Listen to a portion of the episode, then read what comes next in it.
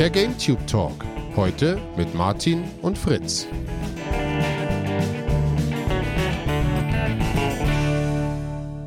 Herzlich willkommen zu einer neuen Folge Die Woche hier auf GameTube. Wir werden mal wieder über die vergangene Spielewoche sprechen und über das, was uns bewegt hat, was uns aufgefallen ist, was spannend war. Moin Fritz erstmal. Hallo Martin. Du, bevor wir anfangen, ich habe eine Frage. Wir haben ja in der letzten Woche keine Woche gehabt. Ja. Gab es dann für alle keine Woche? Also zählt, die, zählt diese Woche insgesamt nicht im Jahr? Das ist wie diese Zen-Frage, ne? Wenn im Wald ein Baum umfällt und keiner ist da, um es zu sehen und zu hören. Gab es dann eine Spielewoche? Ja, also ich glaube ein bisschen die, die Antwort werden wir wahrscheinlich dann erst in den ZDF-Jahresrückblicken sehen, wenn sie sagen werden, und hier Kuriosum, in, der, in dem Monat fehlte uns eine Woche. Ja, ist irgendwie doch ein bisschen was passiert. Vielleicht nehmen wir auch einfach ein paar Themen, um da jetzt nicht irgendwie das ganze Universum in so eine Zeitschleife zu stürzen oder in so ein Loch. Vielleicht besprechen wir auch ein paar Sachen, die in der Woche davor passiert sind. Das ist rücksichtsvoll. Das ist sehr rücksichtsvoll von dir. So sind wir. Was ist denn da passiert? Ich kann mich schon gar nicht mehr daran erinnern. Das ist ja schon, das ist ja schon über eine Woche her. Ähm, das verschwimmt dann, dann, alles, ja. Das, genau, das ist dann alles nur noch ein so ein Erinnerungsbrei.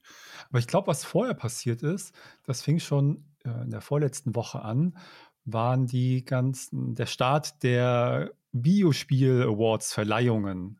Ja. Die ich ganz interessant fand. Die ersten von den größeren waren ja die Golden Joysticks. Mhm mir so ein bisschen angeguckt, dann aus Interesse. Ich bin gar nicht so ein großer Connoisseur, dass mich das so interessiert, meistens, was diese Verleihungen sind. Man kriegt das mal so ein bisschen am Rande mit.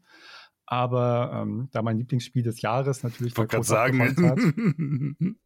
es war so klar, worauf es hinausläuft.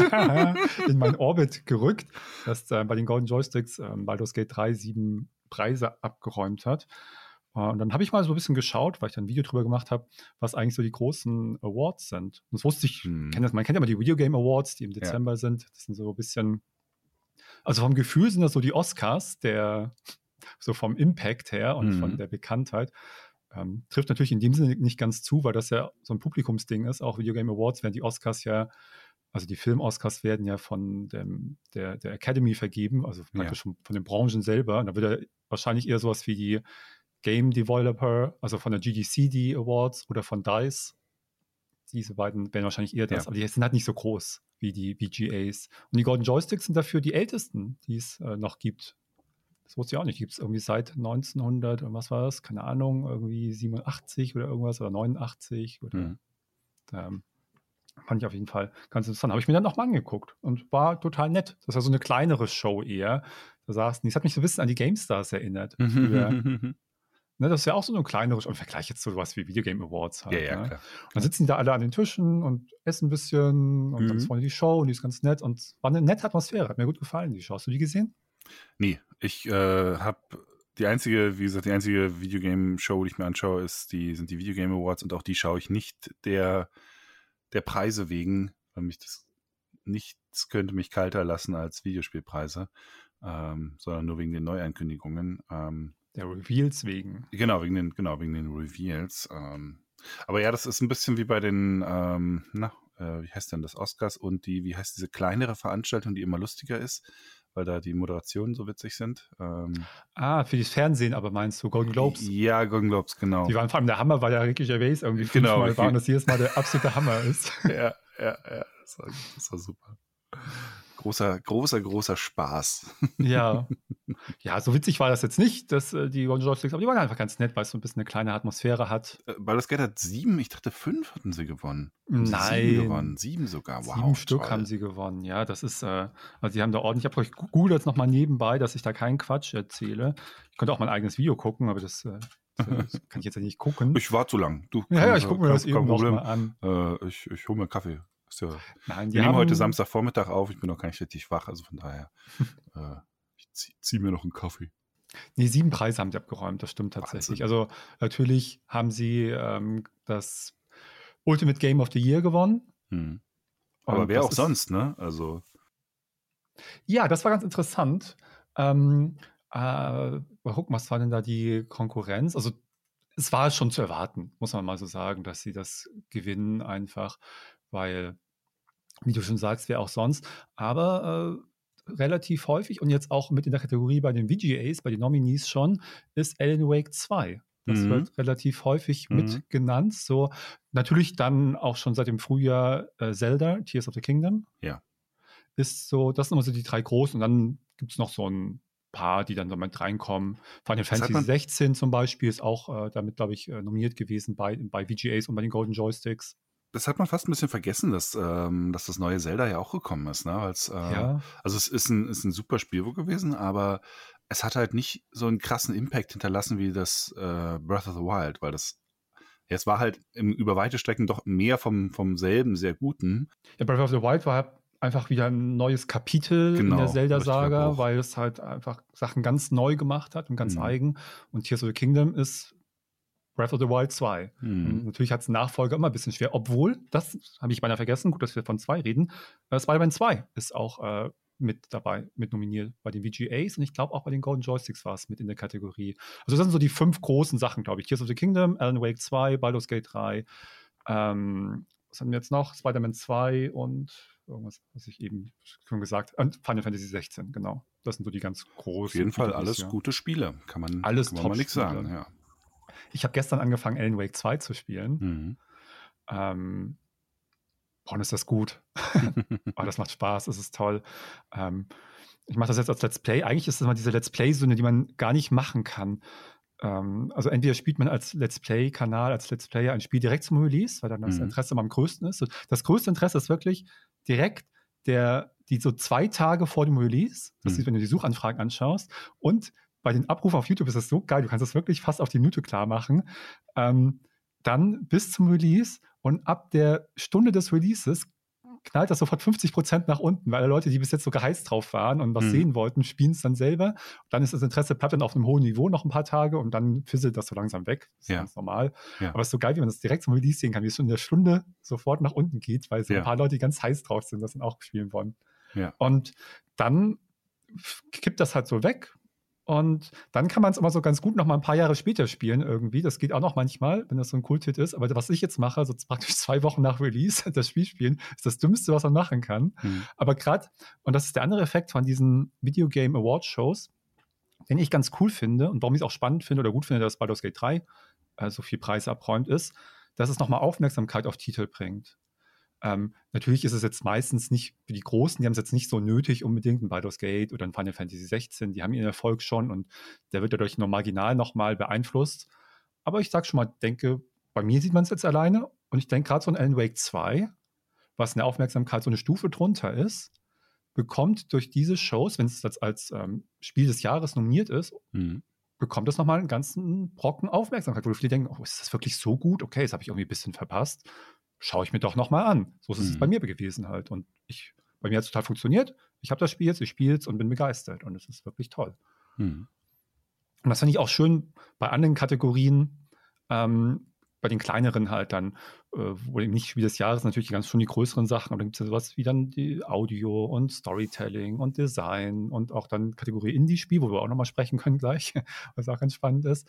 Ähm, und dann kommen nochmal Spiele und kriegen ein bisschen Aufmerksamkeit und das Rampenlicht, was ihnen vielleicht im Verlauf des Jahres ein bisschen entgangen ist. Oder auch mal es gibt ja diesen Recency Bias, dass vielleicht ein Spiel, was schon drei, vier Jahre alt ist, was dann auch ein bisschen untergegangen ist, auch nochmal hervorgekramt wird. Also ich finde, wie gesagt, ich bin nicht so ein großer Fan oder was heißt Fan klingt falsch, als würde ich es blöd finden, sondern ich habe es einfach nicht so beachtet, weil es mich einfach nicht so interessiert hat. Aber jetzt, wo ich mich mal ein bisschen mehr mit beschäftigt habe, äh, wenn das gut gemacht ist, finde ich es einfach eine schöne Sache nochmal, um einfach über das Jahr zu sprechen und ein paar Titel nochmal rauszukramen. Ja. Deswegen das ist eine nette Sache. Und Baldur's Gate 3 hat ja, wie gesagt, hat sieben Preise abgeräumt. Ähm, das Ultimate Game of the Year war es natürlich und hat es gewonnen. Und ich denke mal, ich kann mir auch nicht vorstellen, dass es nicht bei den VGAs das auch gewinnt. Das Spiel des Jahres ist einfach zu groß, zu viel Impact. Diese Kombination aus gutem Spiel, großem Spiel, Impact, aus allem. Kritiker, Liebling auch, aber auch bei den äh, Spielern gleichzeitig, was ja auch nicht immer gegeben ist, dass das Hand in Hand geht. Ähm, und, und, und. Und dann PC-Spiel des Jahres, das war es noch viel klarer dass es das gewinnt, fand ich, weil dann halt eben die Konkurrenz kleiner ist. Dann hatten sie bestes Studio, haben sie gewonnen. Mhm. Bestes Storytelling, das war auch relativ, ähm, also da waren ja auch eine Favoriten. Best das Best Visual Design, das war, das war das bisschen, wo ich am ehesten gesagt habe, so, okay, also nicht, dass es schlechtes Design hat, aber gerade bei den Golden Joysticks haben sie ja den Trailer gezeigt und da gab es auch so zwei Indie-Spiele und äh, auch, haben auch andere Sachen gezeigt. Ähm, zum Beispiel das Hi-Fi Rush, was mhm. auch ein, das ganze Jahr über schon bei allen, die es gespielt haben, hoch im Kurs steht und was auch immer wieder genannt wurde im Vorfeld, wo jetzt diskutiert ja. wurde, was sind denn die Spiele des Jahres in verschiedenen Kategorien, wurde das immer wieder genannt. Ähm, und da muss ich ehrlich sagen, Baldur's Gate 3 sieht super aus, total schön. Ganz, also wo es wirklich gut ist, was ich jetzt nochmal gesehen habe im Vergleich mit ein paar anderen Spielen, ist das Motion Capture und ähm, die Inszenierung und die, sowas, die Regie von den Szenen, das ist ganz top. Aber so Visual Design klingt zumindest für mich, ist manchmal ein bisschen schwierig, noch ein bisschen nach anderen Sachen, die mit reinspielen. Und ich finde, so, so gern ich Baldur's Gate 3 mag und viele Sachen toll finde, hat es jetzt hier nicht so einen krass eigenständigen Stil im Sinne wie ja. ein Hi-Fi Rush oder ja. ein paar Sachen, die, die da mehr auffallen, ja. finde ich. Von daher ähm, hätte das da auch durchaus ein anderes Spiel verdient gehabt, mhm. zum mhm. Beispiel. Kann ich verstehen. Also gerade dieser, dieser Design-Aspekt, ne? Also das ist halt so ein bisschen so, dass man denkt, hm, da, also wenn man jetzt dann irgendwie so ein American Arcadia oder so dagegen sieht, das ist halt dann doch. Genau, oder sowas zum Beispiel, ja. Stilintensiver, sage ich jetzt mal. Ähm, und da gab es durchaus ein paar dieses Jahr. Also da würde ich vielleicht sogar einen Alan Wake 2 vor einem, ähm, vor einem Baldur's Gate sogar sehen. Ja, auf jeden Fall würde ich genauso sehen, weil es einfach so einen ganz eigenen Stil hat, so was ganz Besonderes, mhm. was über diese Bildsprache funktioniert. Und mhm. ähm, und da ist einfach Baldur's Gate 3 sehr gut und sehr kompetent, aber hat halt nicht sowas, ähm, wo dich das gerade umhaut. Eher ja. konservativ, muss man, schon, muss man schon ein bisschen sagen.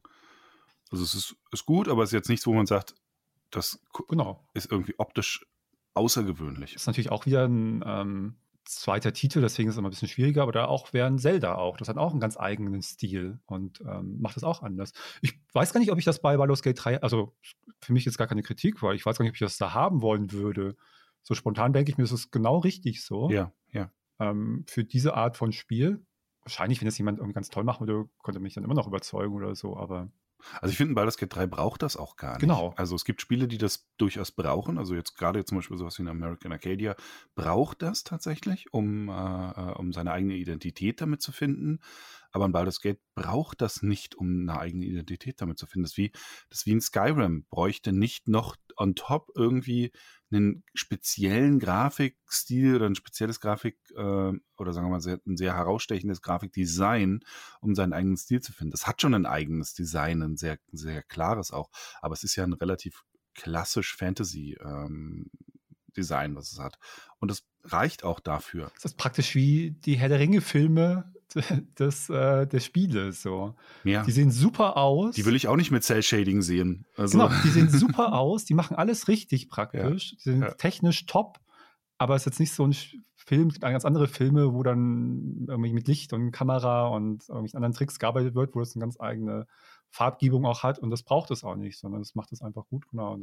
ich brauche bei Herr der Ringe keinen Blade Runner. Ja, genau, genau, das ist ein guter Vergleich halt, ne? wenn ich mir sowas angucke wie ein, ähm, wie, wie ein Cyberpunk natürlich oder jetzt dann auch Robocop, was auch ziemlich cool aussieht mhm. und ähm, auch ganz schön ist, dass die ein bisschen dieses, diese Ästhetik mit hat und so.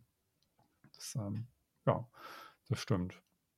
Und ja, mal gucken, wo es dann ähm, bei den BGAs abräumen wird, wo dann noch ein bisschen mehr Aufmerksamkeit drauf äh, sein wird. Ähm, bei den Golden Joysticks hat Starfield noch das Xbox-Game des Jahres gewonnen. Das war ja nicht so schwer. Das, ist, das sind halt die zwei Sachen, die mir gleichzeitig durch den Kopf gehen. Erst dachte ich so, was?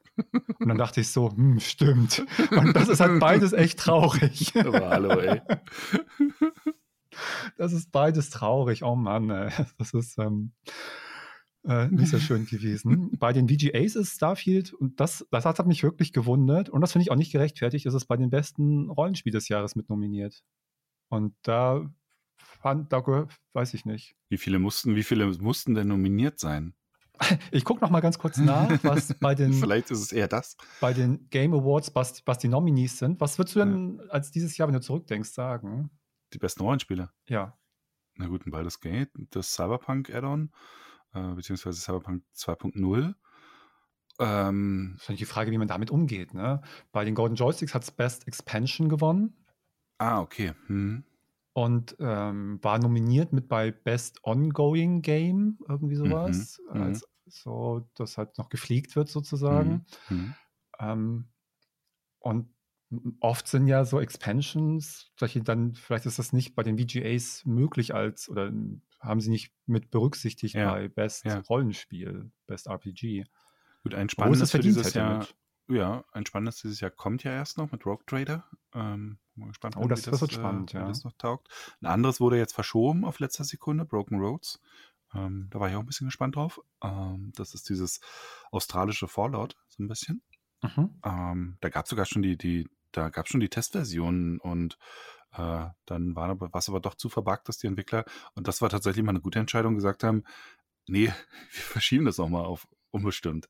Statt halt zu sagen, ja, nee, wir hauen das raus und hier ist übrigens noch der, der Vorbesteller Season Pass. Kauft's mal bitte noch und keine Sorge, nächste Woche kommt ein Update, äh, was die Performance repariert. Nicht, ich schaue dich an, EA Sports WRC am Arsch. Ja, Ähm, ansonsten müsste ich tatsächlich erstmal in die äh, äh, Rollenspielliste reinschauen, welche es da noch so gab dieses Jahr. Ich vergesse immer so schnell, was ja, alles das da ist war. wirklich Final so. Fantasy ähm, 16, wobei ich nicht, also ich weiß nicht, ob ich das als Rollenspiel ist ja auch immer ein bisschen schwierig, diese, diese, was, was zählt eigentlich noch als Rollenspiel heutzutage in der, in einer Welt, in der diese Genres so verfließen. Man nennt das oft Rollenspiel. Ist ja auch wie die Souls-Spiele oft so als Action-Rollenspiele bezeichnet werden, weil, weil halt die, was ich als klassisches Actionspiel noch wahrnehme, inzwischen ja eher dann immer die Hack and Slays äh, sind. Und Final Fantasy 16, es ist vielleicht ein bisschen zu geradlinig, um so, so, um wirklich so ein klassisches Rollenspiel zu sein. Ja, du Ja, machst ein als bisschen Ausrüstung und sowas, ne? Ja, aus der Tradition wahrscheinlich schon, aber ach, ist echt ist schwer dieser inzwischen zu Grenze. defini definieren. Also das ist bei vielen Gen Genres inzwischen, das ist schwer zu definieren ist, was das noch ist. Ähm, aber ansonsten müsste ich tatsächlich, glaube ich, mir irgendwo erstmal eine, eine, eine Übersicht nochmal aufmachen. Was gab es denn? Weil zum Beispiel zählst du dann halt ein, ein Diablo auch als Rollenspiel rein, weil wenn es jetzt so, sagen wir mal, um Ausrüstung und Werte verteilen geht, ist das um Ellen natürlich facettenreicher als manch andere von den Sachen, die man als Rollenspiel ähm, bezeichnet. Und Story hat es inzwischen auch eine ganze Menge. Also wo, wo ziehst du da eigentlich die Linie? Nur weil die Kamera davon super oben ist und du haust diese, ja. haust diese Menge weg. Ähm, ich meine, am Ende ist es ein bisschen, bisschen egal, wenn man außer man will, man braucht halt unbedingt diese, diese, diese äh, Orientierungspunkte und man will sich an denen sehr, sehr, sehr festbeißen. Das sind ja auch keine, das sind ja keine wissenschaftlich festgelegten Kategorien, in denen es keine Bewegung oder so gibt. Das ist ja wie, wie mit so vielen Bereichen, da ist natürlich immer ein bisschen Bewegung auch drin. Ähm, Sea of Stars, glaube ich, ist, wäre auf jeden Fall ein Ist auch Spiel, mit was nominiert? noch äh, nominiert ähm, sein müsste. Genau, ist sehr gut. Ähm, und da müsste ich, also da, da müsste ich jetzt tatsächlich nachschauen, weil ich die Hälfte von allen Spielen, die ich Ja. dieses Jahr gespielt habe, schon vergessen habe. Äh, dann frag mich mal, was alles noch erschienen ist. Von den Nominierten ist noch ein anderes Spiel, was, glaube ich, noch schwieriger ist, finde ich, mit der Kategorisierung. Äh, Slice of P ist bei Best RPG nominiert. Oh. Und das, würde ich halt eher als Actionspiel sehen. Ja, schon. das also das fällt bei mir schon an diese Ja, Grenze. ja. Ich finde, diese Souls-Spiele selber auch von From Software sind genau, wandeln oft so an dieser Grenze. Und Ja. für mich gefühlt ist so ein bisschen, auch Bloodborne ist so ein bisschen Lies of P, es fällt gerade noch eher so in die Action-Kategorie. Und dann sowas wie Dark Souls, Elden Ring ist dann, dann doch wieder Rollenspieler. Aber es ist auch, dann merkt man schon, wie schwammig das ist und wie, was für ein Spektrum das ist. Und das ist schwierig. Aber Lies of P. Aber deshalb bin ich da gerade für das, dafür so dankbar, dass es halt als Souls-like eher dann noch eine, weil das ist eine greifbare Kategorie für diese Art von Spiele. Wenn Ja. jemand jetzt sagt, Dark Souls ist ein Rollenspiel, bringt, das bringt mir nicht so viel, weil diese ganzen, diese ganzen Kategorien sind ja zur Einordnung. Wir nennen das Ding halt so, damit man ungefähr eine Vorstellung hat, in welche Richtung geht's denn. Dann- Weil ich irgendwie, wenn ich jetzt eine Fußballsimulation haben will, nicht aus Versehen GTA kaufe. Dann weiß, weiß ich schon mal ungefähr, in welche Richtung es geht. Aber ich kann halt mit einem, wenn mir jemand sagt, hey, das ist ein Souls-likeiges Spiel, habe ich schon mal eine klarere Vorstellung davon, als wenn mir jemand sagt, Elden Ring ist ein Rollenspiel. Bei Rollenspiel denke ich dann doch eher an einen, ja, ein Baldur's Gate, ein Skyrim, was auch schon ein weites Spektrum ist an, Sea of an Stars. Möglichkeiten, Sea of Stars. Also ähm, das bringt mir nicht so viel, weil es mir weil ich finde zum Beispiel, also der Begriff Souls-like greift viel besser den Kern-Gameplay-Loop. Ja. Und das bringt mir am Ende viel mehr, das zu wissen. Weil ob ich da ein bisschen an den Zahlen drehen kann und ein bisschen die Ausrüstung anpassen kann, das ist trotzdem für mich eine andere Erfahrung in seinem Kern-Loop als jetzt ein klassisches Rollenspiel. Allein schon, weil ich ein Rollenspiel eher als eine von A nach B Erfahrung wahrnehme, selbst wenn dieses B in tausend Varianten vorliegt und auf tausend Wegen erreicht werden kann, während ich eine Souls-Erfahrung als eine A, B, A, B, A, B Dauerschleifenerfahrung wahrnehme. Weil ich ja immer wieder die Gebiete durchlaufe, immer wieder diesen klassischen Souls-Loop habe. Ich sterbe irgendwo oder ich mache meine Erfahrungspunkte runden. Das mache ich ja in einem in einem Baldur's Gate oder so nicht. Ich sage ja nicht, oh komm, jetzt habe ich hier alles, jetzt habe ich hier alles geklärt, die nächsten zwei Stunden kläre ich das nochmal also das sind so andere Erfahrungen für mich, äh, dass ich mit dem, dass ich den Souls-Begriff, mhm. also dem bin ich sehr dankbar, dass es den gibt. Das sind natürlich Untergenres dann sozusagen ein bisschen, weil eigentlich ist Rollenspiel genauso breit wie, wenn du sagst, Sportspiel. Das kann ein Rennspiel sein, das kann ein Fußballspiel sein, das kann irgendein äh, Sportschießen oder so sein. Das sind ja völlig unterschiedliche Spiele. Ja, natürlich. Natürlich. Und so breit gefächertes Rollenspiel praktisch auch. Man könnte ja. sogar so weit gehen, dass, dass, ein, äh, dass ein GTA 5 schon ein Rollenspiel war. Weil du ja tatsächlich, du schlüpfst sogar in drei Rollen. Du kannst die Charaktere ausbauen, du kannst äh, ihre Ausrüstung ändern, du kannst ihre Charakterwerte ändern, ähm, du kannst sogar ganz, ganz selten, aber irgendwann mal kannst du äh, Entscheidungen treffen. Du kannst, kannst Quests annehmen, du folgst einer Storylinie. Man nimmt das nicht als Rollenspiel wahr, so doll, aber, aber viele, es, es kargt viele von den Sachen ab, äh, die man als, ja. als Rollenspiel äh, machen würde. Es hat, ja, es hat keine Drachen und kein Fantasy-Setting. Aber wenn du jetzt ein, äh, äh ein GTA in einem Fantasy-Ding hättest, dann, dann wäre es schon deutlich schwieriger, nicht zu sagen, das ist nicht, da hat nicht doch irgendwo auch ein bisschen was Rollenspielmäßiges. Das ist, glaube ich, eine Frage der Schwerpunkte. Das ja. mal, müssen wir eine eigene Folge mal drüber machen, weil ich finde das wirklich spannend. Ich habe mir schon mal im anderen Kontext Gedanken drüber gemacht und ähm, ist das natürlich, wird man das nicht endgültig lösen können, weil es eben fließend ist, aber ich glaube, es gibt so ein paar Punkte, die man da definieren könnte, die vielleicht nicht jedes Rollenspiel haben kann, aber oder muss. Aber ich glaube, das ist dann immer so, du, wenn du halt so, weiß ich, fünf oder acht solche Punkte definierst oder dir überlegst, die vielleicht wichtig sind, ist natürlich dann irgendwann, wenn ein Spiel nur eins davon hat, ist es dann eher ein Actionspiel mit Rollenspielelementen. Mhm. Mhm. Und wenn es halt aber sechs von acht hat, ist es halt ein Rollenspiel. also. Und das schwankt sich. Und Lies of Peace hat für mich ein Actionspiel mit Rollenspielelementen. Mhm. Wenn du halt ganz e-, easy sagen willst, ein Souls-like, dann bist du, hast du das ganz schnell abgehakt, ja. Ja. Aber verstehe auch nicht, warum das nicht einfach als, äh, also ich meine, überleg mal, wie viele Souls-like-Spiele allein dieses Jahr rausgekommen sind. Ja. Lords of the Fallen, Lies of P, äh, das Jedi, Jedi Survivor, ähm, noch, ich glaube sogar noch, noch zwei, drei andere, die so ein bisschen in die Richtung gegangen sind. Ja, und so im Double-A-Bereich oder in die Bereich ist ja noch mehr dann. Genau, Long war ja auch dieses Jahr. Also da ist doch, da ist doch genug da. Wäre eigentlich mal cool, ja. Singleplayer-Story-Ego-Shooter sind auf jeden Fall weniger.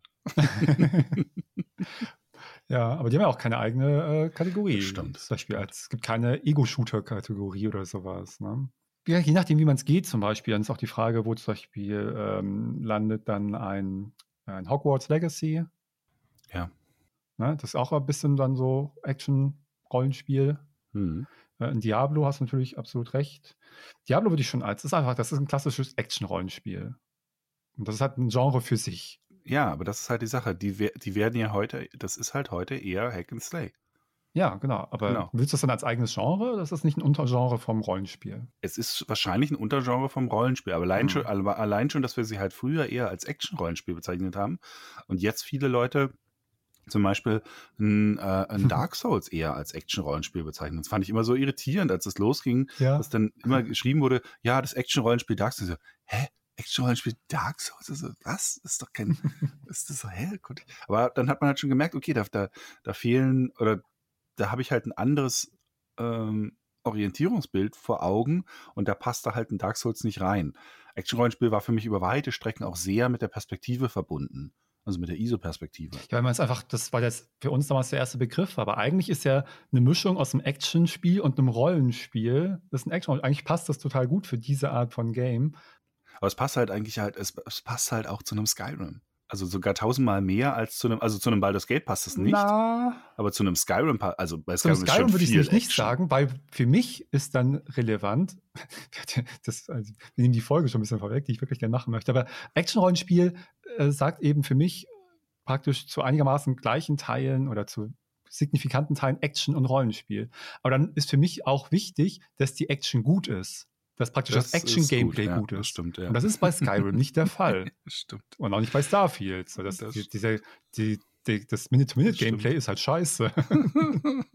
so, und das kann man, deswegen ist dann kein Action-Rollenspiel. Ja, Oder vielleicht ein ja. schlechtes, dann, wenn man es so sagen möchte. Aber Skyrim ist schon ein Rollenspiel für mich. So mit der Ja. Perspektive. Das stimmt. Ja, und wie gesagt, Starfield, da war halt mit nominiert jetzt bei besten Xbox-Game und da hat es gewonnen und jetzt bei den VGAs als bestes Rollenspiel. Und ich will das jetzt ja nicht jedes Mal irgendwie, es ist halt nur wieder weiß, mal aktuell ist und es ist halt einfach kein gutes Spiel. Es ist jetzt so krass und es sinkt ja immer noch weiter ab, ne? Bei den Steam-Bewertungen ist es irgendwie bei Ja, ja. 47 Prozent Mhm. positiv. Das ist so krass, Mhm.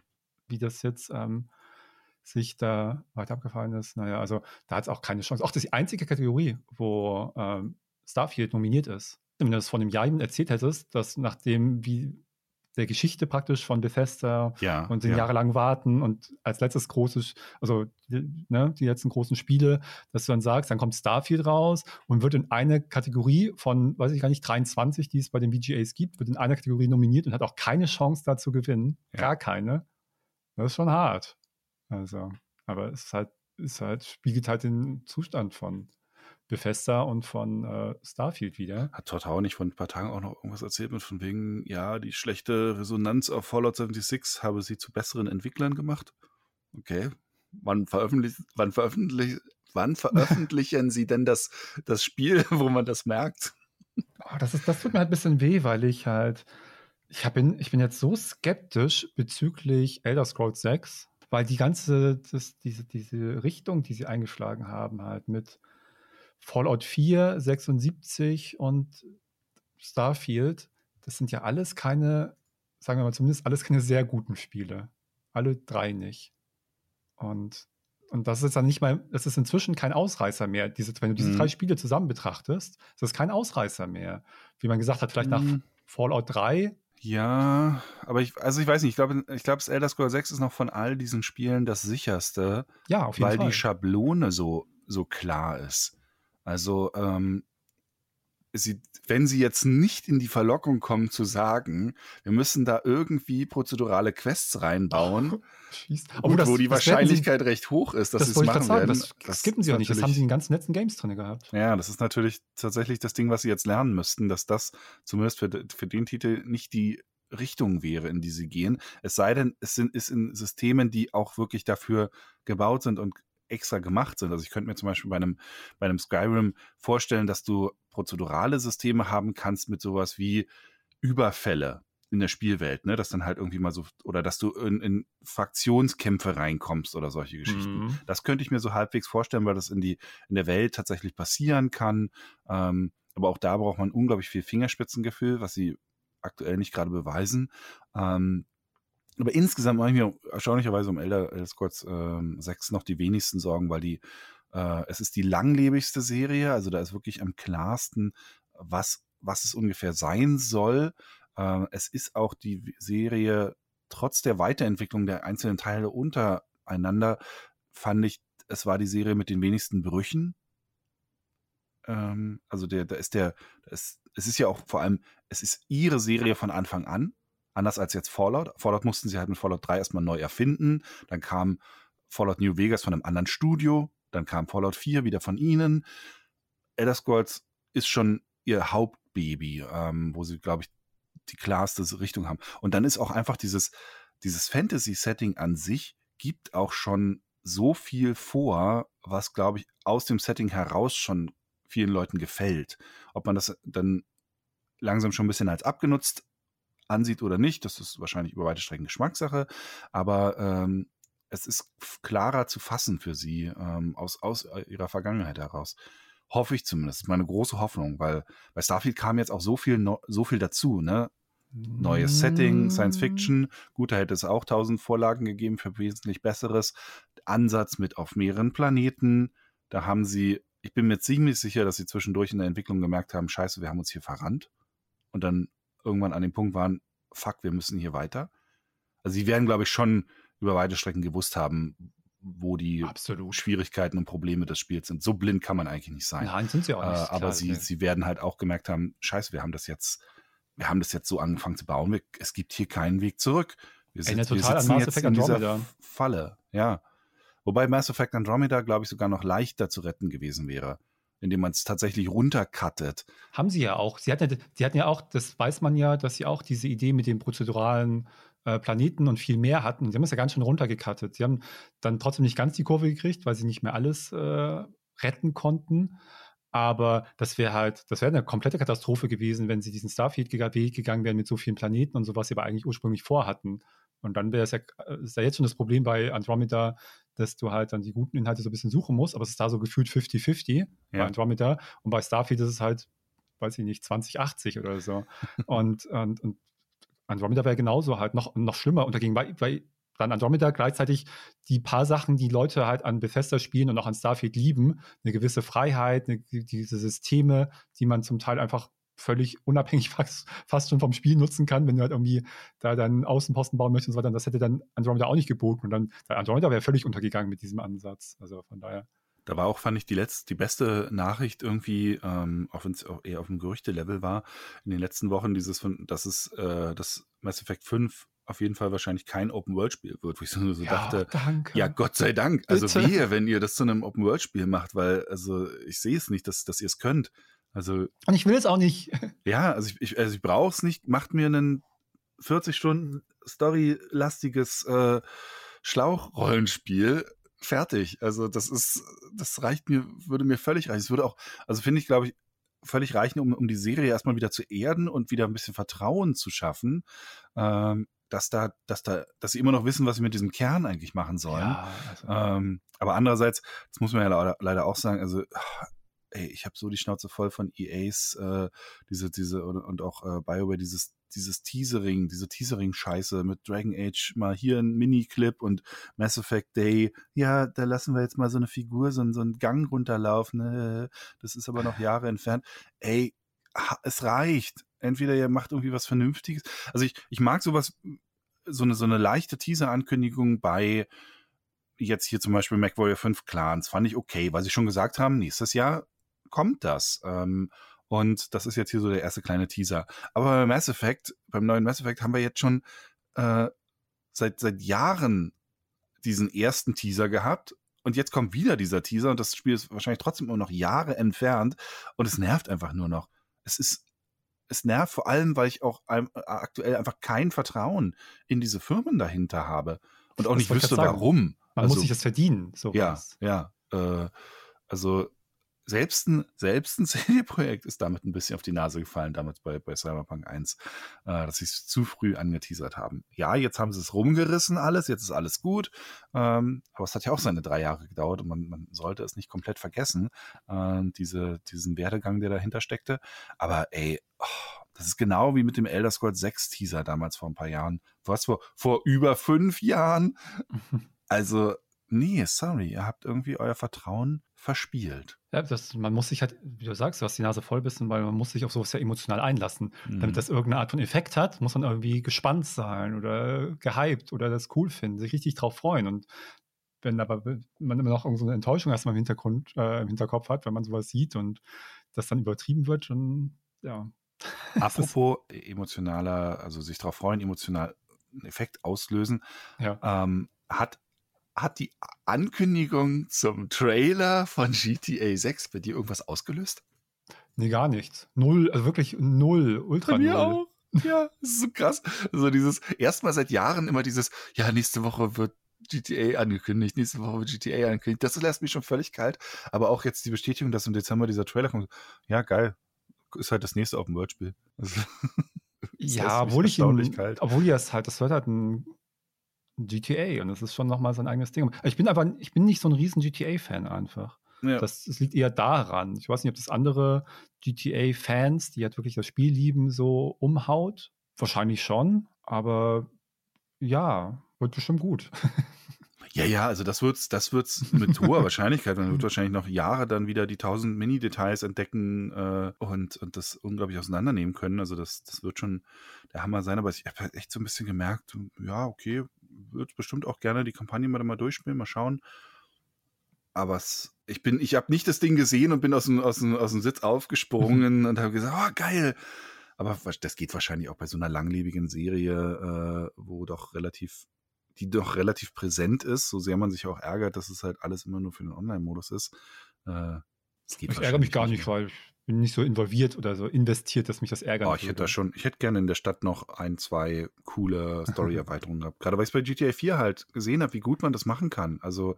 Es wundert mich auch, dass sie es nicht machen, weil es doch ein Markt ist, glaube ich, der vorhanden ist. Das ist ja bei Rockstar, die ne, Jöser sagt ja immer, ja, wenn ihr halt einfach keinen Bock auf irgendwas haben, machen sie es einfach nicht. Ist ja äh, auch eigentlich eine gute Sache. Ja, aber es ist halt trotzdem, ey, du, du verkaufst 200 Millionen Einheiten von den Dingen ja. und dann nicht zu sagen, ach komm. Aber das wundert so mich allerdings. Leute hoffen und, und, und warten so ein bisschen drauf, da gibt ihnen doch ein bisschen was. Aber andererseits wundert mich das auch ein bisschen, weil das ist natürlich genau die, ich finde es ja eigentlich immer eine gute Sache, wenn Studios äh, in der Position sind, dass sie sagen, wir machen nur das, worauf wir Bock haben. Und das ist ja eigentlich ganz cool, weil das dann, das ist ja das, was man immer sagt, dass bei Larian so toll ist und dass das dann dazu führt, dass sie eben dieses Spiel gemacht haben oder vielleicht auch bei dem CD Projekt Red, dass sie das so gemacht haben, weil sie das wollten und weil ihnen das wichtig ist. Was mich dann eben wundert, ist bei einem Rockstar, dass, wenn die so sagen, wir arbeiten nur daran, wo wir wollen, hat dann die ganze Firma Bock, jeden Monat drei neue Autos und einen Fernseher und ein Apartment für GTA Online zu machen. Ist das das, worauf sie voll Bock haben? Vielleicht die Entscheidungsträger eher. Also äh, nicht unbedingt ja, genau, so die, genau, die äh, jeweilig halt. einzelnen Mit, äh, äh, Mitarbeiter, weil das ist, dann ist es nämlich das nicht. Das ist nämlich dann nicht so, dass die praktisch demokratisch entscheiden und nee, das nee, einfach das so eine Gruppe. Nicht. Aber das hast du ja woanders. Ganz, also man weiß, bei Valve weiß man das. Das ist natürlich auch ein bisschen, was uns auf den Sack geht, weil wir hätten irgendwie ganz seit Jahren schon gerne Half-Life 3 gehabt und dieses und jenes und mit Dota bekomme ich das immer mit. Und bei Valve, und das glaube ich absolut, also natürlich nicht immer komplett, aber man weiß es über die Konzern- oder die, die Firmenstruktur, so eine Hierarchien, solche wie die intern arbeiten. Aber es ist, man hört es immer wieder seit zehn, Jahren, seit 15 Jahren. Man liest das in den Bewertungen, man kriegt das irgendwie in Interviews mit und deswegen ist das jetzt nicht irgendwie nur Marketing, bla bla. Die Mitarbeiter bei Valve haben wohl sehr viel Freiheiten. Mhm. Woran sie auch nicht, wie sie arbeiten, woran sie arbeiten, mit welchen Schwerpunkten. Sie müssen dann schon dann irgendwie auch zeigen, dass sie was gemacht haben, natürlich, und mhm. dass irgendwie das was bringt, was sie da machen. Aber sie haben erstmal relativ viel Freiheit. Und dadurch kommen natürlich dann auch mal ungewöhnliche Sachen zustande.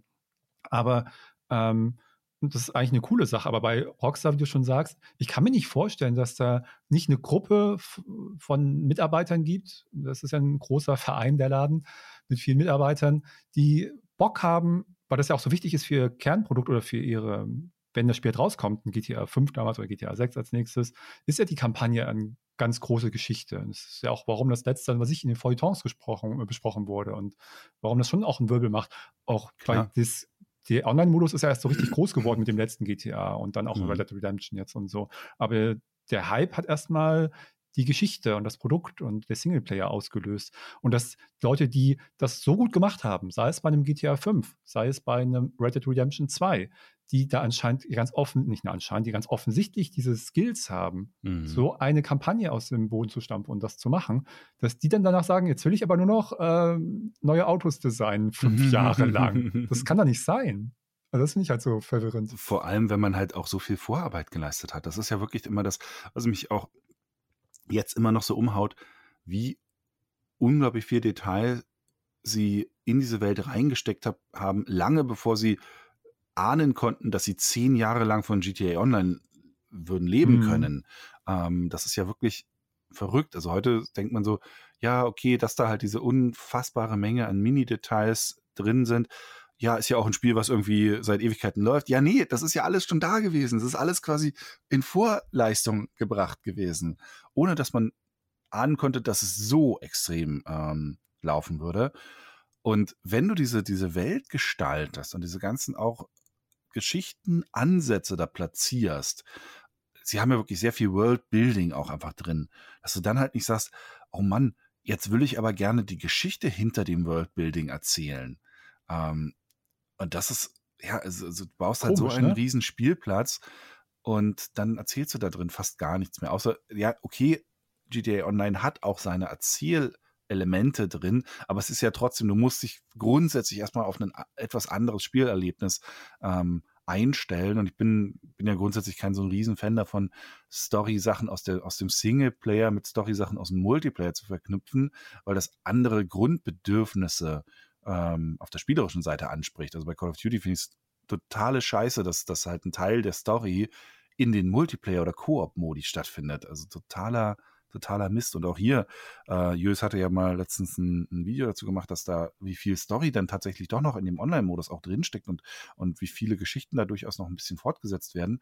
Aber ey, ich will da schon gar nicht rein, Ja, ja, geht mir Also, das ist halt so, ja, mag ja sein, dass da irgendwo ein Diamant äh, äh, äh, liegt, aber deshalb warte ich doch nicht durch ein Meer aus Scheiße. Ja, wenn du dich halt praktisch, um die Story zu erleben, mit Systemen auseinandersetzen möchtest, die dich nicht interessieren. So, das ist halt so, wenn ich keinen Bock auf Multiplayer habe und mich darauf einzulassen, dann ist das schade, wenn das da praktisch versteckt wird, ja. Ich bin echt mal gespannt, wenn jetzt dann der, der, der Trailer kommt, was er dann tatsächlich so zeigt, also wie, wie doll auch der Sprung so ist. Und, aber ich habe echt gemerkt, das ist auch das, was dieses Meta-Interesse ist bei mir da. Ich will, möchte gerne wissen, was sagt Rockstar? Was ist die Zukunft jetzt von Open World? Mhm. Einmal ähm, auf technischer Seite, was ist machbar? Weil sie sind da immer an der Vorderfront einfach, was ist ja. das, was man erwarten kann in so einer Stadt, die sie jetzt wieder machen werden, ja, woran müssen sich andere messen, wo es auch krass ist. Es stimmt ja eigentlich gar nicht. Ich sage das vielleicht, aber es tut ja kein Spiel wirklich. Kein Spiel ist ja gleich mit GTA 5 in, in so einer Stadt, finde ich. Nee, nee, haben, viele haben es versucht und sind alle dran gescheitert, selbst mit neuerer Technologie. Ja, das ist Wahnsinn eigentlich. Aber auch wirklich, ähm, ich möchte wissen, was ist Ihr, ähm, Ihre Idee praktisch von, was ist eine gute Open World, was festet die Spieler, wo geht das hin? Ähm, und beide, da haben sie was zu sagen. Da sind sie gut drin und das interessiert mich einfach, wie sie das sehen. Und das wird auch wieder in einem gewissen Grad die Richtung vorgeben halt. ja, und was sie auch, wie sie gesellschaftlich umgehen mit dem Spiel. Auch also ja, äh, in der Post, dann vielleicht sogar bald wieder äh, Trump-Ära. Ähm, wie geht man, wie lebt der, der GTA? sagen wir mal, die GTA-Satire in so einer Welt, wie funktioniert die? Kann die überhaupt noch funktionieren oder gehen sie in eine ganz andere Richtung? Machen sie es dann doch eher auf Ernst? Ähm, ja, wie, wie gehen sie damit um? Das, das ist tatsächlich, da bin ich gespannt drauf. Aber mhm. das ist halt was, was mir jetzt, sagen wir mal, so, so ein Teaser noch nicht geben kann. Der Teaser, Der Teaser kann mir halt so ein bisschen nein. das Setting, äh, ein bisschen die Grafik. Äh, da würde mir ja schon reichen, wenn, wenn endlich die beiden Raytracing-Updates mal in die PC-Version kommen würden, weil dann würde ich nämlich gerne die Kampagne nochmal am PC durchspielen, weil es so cool ist auf, dem, auf der Konsole mit, äh, mit Raytracing. Ähm, aber ich würde es halt gerne auf dem, auf dem PC in, in deutlich flüssiger äh, haben. Aber ja, äh, ich war nur, ich war, ich war echt ein bisschen über mich selbst überrascht, dass es mich verhältnismäßig kalt gelassen hat, dass da jetzt im Dezember äh, diese Trailer-Ankündigung irgendwann kommt. Da bin ich lustigerweise, ähm, weil am, am 7. Dezember sind ja die Game Awards äh, mhm. und am selben, in, am selben Abend wird ja das äh, the, the, Day Before veröffentlicht, zumindest nach aktu aktuellem Stand. Und da bin ich lustigerweise mehr gespannt auf das Ding, auch wenn ich glaube, dass das, dass das wahrscheinlich über weite Strecken eine große Nullnummer werden wird. Aber ich, aber bei dem Ding bin ich so gespannt drauf, wie sie es geschafft haben, halt geschickt durch Auslassungen genug offen zu lassen, sodass sie am Ende trotzdem sich noch rausziehen können und immer sagen können, ja, ist doch genau das Spiel, was wir angekündigt haben. Ähm, weil eigentlich haben sie ja gar nicht viel angekündigt äh, für das Spiel. Aber sie haben es halt so geschickt, so, so groß und so facettenreich wirken lassen, ohne es konkret zu sagen, da bin ich wirklich gespannt drauf, was das jetzt am Ende ist. Das war auch eher so ein ähm, Meta-Interesse, ja. Dann ja, ja, ja, ja, ja. Also ich werde das auch nicht, kann, kann, mir nicht vorstellen, dass ich das sonderlich lang spielen werde. Nee. Gerade wenn das, wenn wirklich nur das drin ist, was, wenn man es jetzt mal hart durchrechnet an, äh, an tatsächlichen spielerischen Fakten, die angekündigt sind zu dem Spiel, äh, dann drin ist, weil das ist sehr, sehr überschaubar. Es ist halt eine Open World wo ein paar Gegner rumlaufen, du vielleicht ein bisschen an deiner Ausrüstung hin und her drehst, also Daisy-mäßig ein bisschen. Du hast wahrscheinlich mindestens halt eine, eine Hauptbasis, von der du dann halt so, so, so 0815 Mini-Aufträge kriegst. Und vielleicht kannst du noch mit dem Auto so ein bisschen rumfahren. Ja, okay.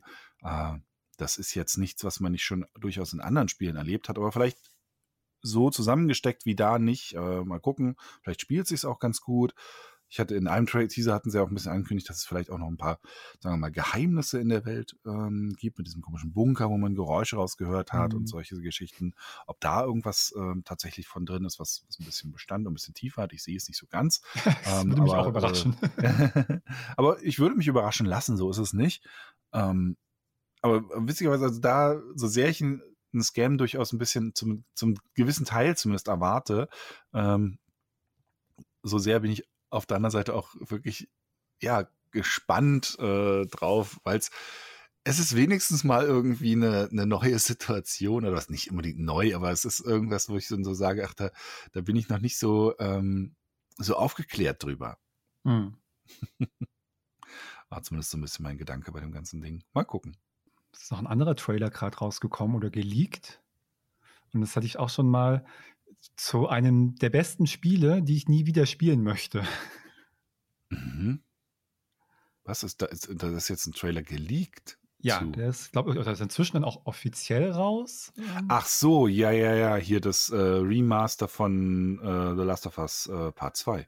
Richtig. Für genau. die PlayStation 5 nächstes Jahr, was nicht mal ein Update sein wird. Da bin ich, da bin ich mal echt gespannt äh, äh, von dem grafischen Sprung, weil das war ja eins der schönsten Spiele seiner Generation. Und mhm. da jetzt dann halt schon ein Remaster hinterher zu hauen, das es war schon bei, bei Last of Us Part 1 Remaster schon, nee, Remake schon ein bisschen grenzwertig.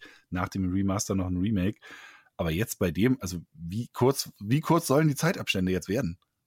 Hat mich auch erstmal überrascht, dass das jetzt kam. Warum warten sie nicht einfach auf die nächste Konsolengeneration? Äh, Antwort: Money. ja, ja, natürlich. Vielleicht machen sie es dann nochmal, wer weiß. Ich weiß es nicht. Also, also ich sag mal so, wenn es, wenn es so ein Umhau-Effekt jetzt ist wie bei dem Arc, dann okay. Aber also in, in, meiner Erinnerung zumindest ist halt The Last of Us Part 2 immer noch grafisch so on top. Also ich bin sehr gespannt auf die ersten Vergleichsvideos dann, ja. äh, wie krass das ist, weil ja, zwischen einem Arc Evolved und Ascended ist halt echt ein großer grafischer Sprung, denn auch, auch ein auch ein Physik-Engine-Sprung. Allein schon dieses, wenn die Dinosaurier durch, den, durch die Wälder da gehen und alles an Blattwerk sich bewegt, das ist so ein anderes mittendrin empfinden als im, im Originalspiel, wo das nicht drin ist. Also das ist, das macht wirklich einen Unterschied. Jetzt bei dem Spiel, oh, bin sehr gespannt, äh, ob da wirklich so ein großer Sprung ja, zu sehen ist. Ich glaube es auch. Also, sie haben ein paar Sachen angekündigt, halt mit 4K und irgendwelchen PS5-Sachen äh, und soll noch schöner aussehen. Ähm, aber das Interessante, was eigentlich da ist, dass sie halt solche, äh, ein Teil heißt Lost Levels, da haben sie so drei Level, die es, die es nicht gibt im Original. Ähm, und die kann man auch in so einer Early Development Version durchspielen. Das finde ich aus einem, einfach Inter aus einem Interesse an der Spielentwicklung total spannend. Ja, das ja. finde ich ganz cool, mir was anzugucken. Was ist denn jetzt so der Unterschied zwischen einem fertigen Level und wie sieht bei Ihnen so eine erste Entwurf aus? Ja, mhm. und dann kann man mal ganz schauen sehen, was sind eigentlich so die Ideen, an die, mit denen sie starten und woran feilen sie dann noch lange. Das finde ich ganz cool zum Beispiel. Und es gibt auch sowas wie De äh, Developer Commentary, was du dann anmachen kannst. Ähm, und äh, dann so ein paar wie äh, freischaltbare Charaktere und so und Waffenskins und so. Also nett. Ich verstehe nicht, warum sie es remastern, warum sie es nicht sowas wie eine Gold Edition nennen oder bla. Ja, oder Definitive Edition. Da würde das halt viel mehr reinpassen, weil du dann eher den ähm, Anspruch hast, dass da ein paar neue spielerische Sachen drin sind und Grafik noch als Bonus ein paar Sachen, die sie gefixt haben. Bei Remaster denkst du halt wirklich eigentlich immer an so einen Grafiksprung der, der Ausmaß nicht stattfinden wird. Das wird wahrscheinlich ja. dann schon ein bisschen schick aussehen, die Auflösung ein bisschen besser. Dann sieht halt, weiß ich nicht, dann ist das Anti-Aliasing halt bei den Blättern ein bisschen geiler und so, aber das ist ja nicht so, dass so, wenn ich jetzt mir den System Shock und System Shock Remake angucke, dann habe ich sehr viel Zeit dazwischen. Ja. Aber trotzdem, das ist, finde ich, irgendwie etwas seltsam. Ähm, also das gibt da schon ein paar interessante Sachen drin, aber ich glaube, ich will dieses Spiel nie wieder spielen als mhm. Ganzes. Mhm. Das hat mich so kaputt gemacht, dass so krass das klingt. Also es ist nicht, dass ich jetzt dann ewig hinterher da so saß, aber beim Spielen ist es so eine emotionale Belastung, wirklich, das Spiel, fand ich, ähm, dass das anstrengend ist. Und, ähm, und das funktioniert halt wie, wie halt ein guter, wie gutes Drama, ein guter dramatischer mhm. Film. Ähm, aber, aber, es ist halt im Gegensatz zum Drama, was halt 90 Minuten geht oder 110 Minuten, geht das halt, keine Ahnung, 20 Stunden. Ja. Und haut dir mal ganz halt zwischendurch einen in die Magengrube und uff. ähm, und das kannst du halt natürlich, wenn man diese Story liest, das ist ja auch wert. Das ist absolut für jeden empfehlen, das mal zu spielen. Das ist ein super mhm. Spiel. Aber jetzt, ich kenne die Geschichte, ich weiß, was passiert. Und dann nochmal, das nochmal durchleben zu müssen für wofür? Das Gameplay ist halt nicht gut genug. Es mhm. ist solide, wie schon beim ersten auch. Ähm, ist alles schön und so, aber das, das kann die Geschichte ja nicht nochmal, ich kenne die Geschichte. Und dafür ist es dann halt nicht wie andere Geschichten, wo ich einfach Spaß habe und mich gut fühle. Ja. Das ist dann so, ja. so, so das, das werde ich nie wieder spielen, glaube ich, das Game. Ja, kann ich verstehen. Hast du es gespielt eigentlich? Äh, ich habe es äh, auf der Platte und angefangen zu spielen und bin immer noch nicht weitergekommen. Von daher ist das Remaster für mich vielleicht äh, gar nicht so eine äh, schlechte Lösung, weil es dann halt dann habe ich halt wenigstens die aktuelle Version. Aber alles, was ich bis dahin gespielt und gesehen hatte, äh, hat mir auch immer noch gereicht. Also es war, es ist halt immer noch so, wie ich so denke, das sieht doch so gut aus. Und, ja, gut und, aussehen tut es auf jeden Fall. Ähm, also ich verstehe ja so, so einen Remaster-Ansatz auch bei, sagen wir mal, etwas jüngeren Spielen, wenn sie vielleicht irgendwo spürbar limitiert limitiert waren, weil du dann vielleicht gemerkt hast, okay, die Konsolengeneration konnte das nicht mehr handeln, ähm, da hat das das hat das irgendwie an ein, an ein spürbares Limit gebracht und mhm. hat dadurch das Spiel auch ein bisschen zurückgehalten. Also ein bisschen wie mit, ähm, äh, wie mit Demon's Souls auf der PlayStation 3, wo du halt einfach, oder auch noch ein Dark Souls oder so auf den Konsolen, äh, wo du halt einfach Gebiete hattest, die konnten nicht richtig flüssig laufen.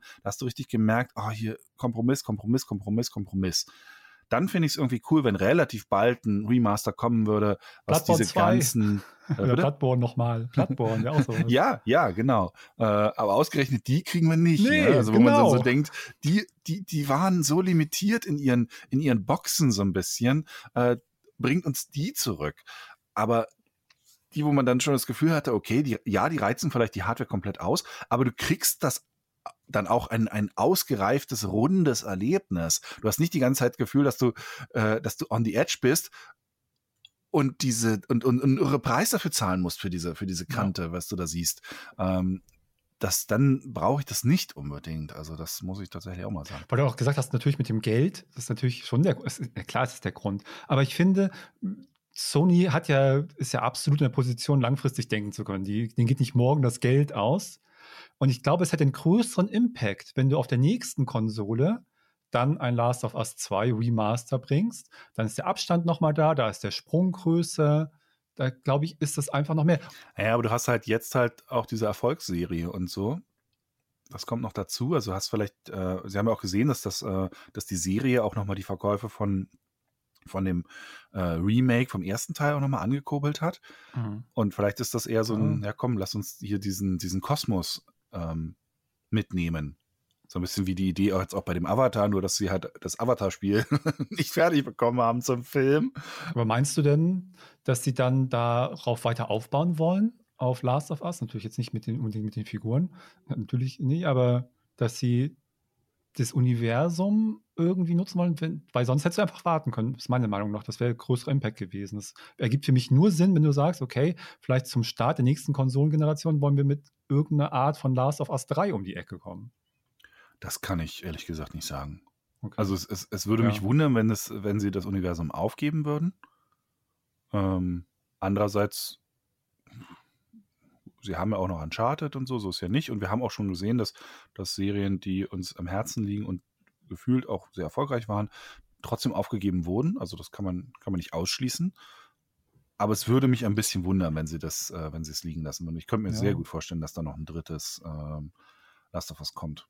Oder tatsächlich noch ähm, in irgendeiner Weise ein äh, Experiment in eine andere Richtung zu gehen, in Last of Us Survival MMO oder solche Geschichten. Also, dass uh, die die Welt nehmen und daraus schwierig. so eine Art äh, Day Before Ding bauen. Dann hat das nichts mehr mit der Geschichte, aber zumindest mit dem Setting. Das hat, glaube ich, super viel Backlash. Könnte ich mir auch vorstellen, aber ich könnte mir vor trotzdem vorstellen, dass man damit experimentiert, weil es gab ja auch Multiplayer-Experimente äh, in Richtung ähm, Last of Us. Mhm. Äh, weil nur weil das dann Teil der Fanschaft vielleicht nicht gefällt, heißt es ja nicht automatisch, dass man dann mit nicht äh, unglaubliches Geld scheffeln kann. So ist ja nicht. Ja, aber natürlich bist du, ja, das ah, schwierig. Ja, ja ich weiß, das der, der, der, Zyniker in mir. aber ich will noch mal ganz kurz zurück auf dieses ganze Thema Remaster und, und äh, ja, was will man noch mal spielen und was vielleicht jetzt auch nicht unbedingt. Ähm, weil ich das die Woche tatsächlich relativ viel hatte. Äh, Nummer eins, ich habe äh, die Woche einen Artikel gelesen bei, äh, bei PC Gamer, die ich grundsätzlich immer ganz gerne lese. Ähm, da ging es ein bisschen darum, wie krass, äh, da ging es um, um, haben sie mit Night Dive gesprochen und äh, äh, über das Remaster von Dark Forces, was ja im, ich glaube, Februar nächstes Jahr kommt. Und da ging es ein bisschen darum, wie krass das Originalspiel schon mehr oder weniger in Anführungszeichen überdesignt auf der technischen Seite war. Also es hat wohl technische Sachen gemacht, die für seine Zeit sehr ungewöhnlich waren, wo so eine Art frühe Form von, von Mehrkernverarbeitung von Daten drin gehabt. Auf der technischen Seite habe ich es nicht ganz verstanden, aber es, es war wohl recht schwierig, das äh, auch zu, äh, ja, sagen wir mal, äh, zurückzubauen und dann für die, für die Kex Engine ähm, zu portieren und rüberzubringen. Und ähm, ich hatte dann kurioserweise ausgerechnet diese Woche äh, nochmal Dark Forces 1 mit dem mit der aktuellen Force Engine, also das ist ja dieser Fanport gespielt, weil da auch ein paar Updates drin war, unter anderem äh, True Color Modus, also dass der, dass der Farbmodus von oh Gott, was waren es? Ich glaube, in der 8 Ursprungsversion waren es 8 oder 16-Bit oder so. Äh, dass es halt de deutlich ja, äh, äh, farbgerechter ist. Ähm, und das ist irre, wie gut Dark Forces allein schon mit dieser Force Engine, also diesem Fan, äh, dieser Fanportierung immer noch ähm, aussieht und sich spielt. Und ich habe halt sofort wieder gemerkt, das ist so ein Spiel, das, das könnte ich einfach immer wieder spielen. Also der, das, der Kernloop, das äh, Rumlaufen, das Schießen, was das einfach für einen Spaß macht. Dieses, ich habe den Blaster in der Hand, da vorne ist ein Sturmtruppler, hau ihn weg. Das ist so zeitlos gut, also so toll. Dieser erste Level allein schon, irre. Also wie ich da durchrushe, äh, so ein mega Spaß. Ich bin so gespannt auf das Remaster, weil ich ein bisschen fürchte, dass da äh, äh ein paar Möglichkeiten ausgelassen werden ähm, von dem, was, was machbar wäre.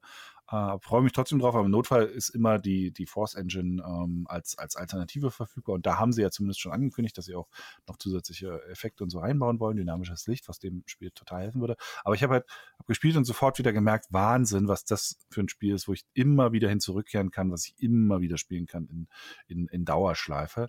Äh, und im selben Zug hatte ich auch ähm, das Jedi Knight Remaster nochmal installiert. Das hatten Daniel und ich ja mal im Stream ähm, ausprobiert. Mhm. Äh, und da gab es jetzt nochmal ein neues Texturpack für äh, was auch den, den Look nochmal echt nach oben pusht, wo ich dann auch sofort wieder so gemerkt habe, es, das ist so geil, dieses also mit einem Blaster durch Star Wars zu laufen, ist einfach geil. das ist, das ist gut, der absolute das Wahnsinn. Ja, das, das, ist so toll äh, und wie sehr es mir fehlt. Aber das, äh, äh, äh ähm, die, worauf ich jetzt eigentlich, also das war jetzt nur die Prelude quasi, relativ viel so ein bisschen so, so Remaster-mäßig die Woche mal wieder gemacht. Das ist jetzt nicht die riesen Überraschung, weil ich ja ständig irgendwie in diesem Kosmos unterwegs bin. Gab ja auch gerade das äh, Update 6 für X-Wing Alliance. Aber ähm, äh, sie haben ja, äh, Night Dive hat ja auch aus Versehen die Switch-Version vom Turok 3 Remaster mhm. in Europa und ich glaube noch in irgendeiner Region veröffentlicht, weil Nintendo nicht mitbekommen hatte, dass die das notfallmäßig nochmal verschoben hatten auf den 30. November. Also der 30. November ist eigentlich der richtige Release-Tag für das äh, Turok 3 Remaster. Ähm, und in, in Europa und noch irgendeiner anderen Region ist es auf ähm, äh, ist es auf der Switch schon erschienen. Ich weiß nicht, ob man es jetzt immer noch kaufen kann, also ob das wieder rausgenommen haben. Aber auf jeden Fall war es, ist halt das Blöde, die Version ist noch nicht fertig. Also die, ist, die hat noch Bugs drin. Äh, die, die in der die auch schon gefixt sind, aber die, der, der Patch dafür ist auch noch in der Freigabeschleife für Nintendo. Ähm, also die Bugs sind zum Beispiel in der, ich habe die PC-Version, die PC-Testversion hier, die sind da schon gefixt drin. Ähm, und das war zum Beispiel so ein Spiel, ich habe das damals im Original nicht gespielt. Ich habe Turok 1 und 2 äh, ich weiß nicht, ob ich auf der N64 mal gespielt habe, aber zumindest die habe ich über die Jahre noch bevor diese Remaster rauskam, die habe ich gespielt gehabt, in irgendeiner Weise irgendwo. Aber Turok 3 ist zum Beispiel völlig an mir vorbeigegangen, weil das auch, das war in der Endphase des N64, das ist nicht mehr doll aufgefallen.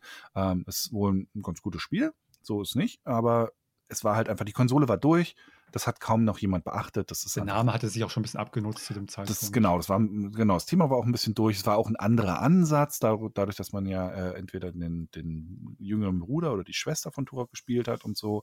Ähm, ist auf jeden Fall so, so ein ja in meiner Spielerfahrung ein, ein schwarzes Loch bislang gewesen. Und ich habe mich mega darauf gefreut, das jetzt mal nachholen zu können.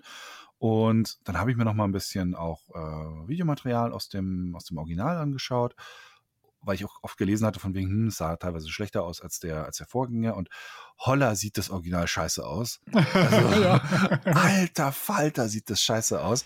Echt so. Und dann habe ich halt das Remaster gespielt und alter Falter, obwohl das aussieht wie von früher, sieht das geil aus, was, äh, was sie da reingebaut haben. Sie haben halt jetzt ähm, äh, komplett dynamische Lichtschattengeschichten rein. Es gibt Mündungsfeuerschatten jetzt in dem Spiel.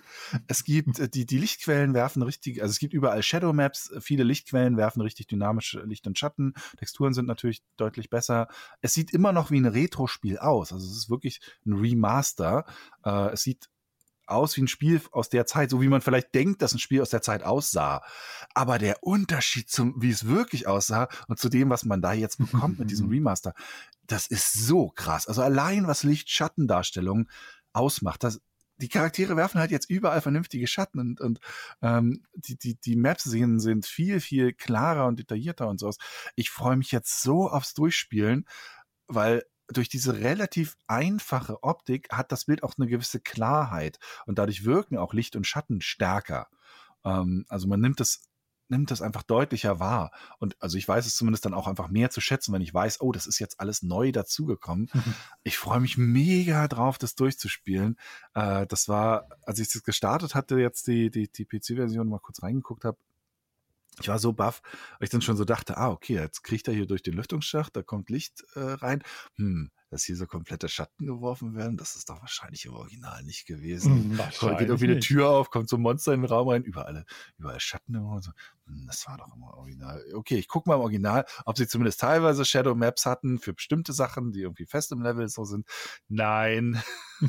Nein, es war alles leer. Und ah, das, also das ist so ein geiler Augenöffner gewesen. Fantastisch. Ähm, richtig, richtig cool. Ich mag ja diese Remakes, Remaster, die es halt so machen, dass es dass es immer so aussieht, wie du denkst, dass es, wie es halt damals gewirkt hat auf dich. Mhm. Damals mhm. hat es halt alles geil. Da kann das Monster, sagst du, boah, sieht voll gut aus. halt, aus heutiger Sicht sieht es natürlich total scheiße aus, aber das, das transportieren das Gefühl und da haben sie ein Händchen für einfach, muss man ja, sagen. Ja, ja, das also, ist toll. Bin ich äh, extrem, extrem dankbar, dass sie da so dran ja. sind. Hoffe halt, dass sie auch das Unreal äh, kriegen, ja, dass sie das auch machen können. Wobei es auch, äh, äh, äh es gibt einen, einen deutschen Modder, der da auch ganz fleißig an einem äh, Unreal ähm, Remaster dran bastelt. Können wir dir nicht eine Wunschliste schicken? Ich möchte Heretic haben. Äh, Heretic, ja, stimmt. Äh, Heretic ich möchte Hexen, ich haben. Hexen 2 äh, hätte ich gerne. Obwohl ich auch ganz gerne, ich möchte, das wäre auch cool. Ich würde gerne wissen, wie heutiges It-Software Heretic neu interpretiert, wie sie Doom neu interpretiert haben. Das fände ich oh, auch ja. geil. Oh ja, das wäre spannend. Das wäre spannend, auf jeden Fall. Das wäre nämlich auch äh, cool. So dieses Fantasy-Hexen-Heretic-Setting, das wäre ja. spannend zu Noch mit einem Schwerpunkt, ein anderen Schwerpunkt halt dann mhm. und das dann mhm. auch, dass man halt solche die Möglichkeit hat, bis manchmal im Nahkampf was zu machen und mhm. dass das alles ein bisschen näher ne, wirkt als eben Doom. Mhm. Und dann weiß ich nicht, was, also, ja, was sie daraus machen würden. Fände ich cool. Wahrscheinlich, der Name ist wahrscheinlich nicht groß genug, keine Ahnung, woran die sitzen.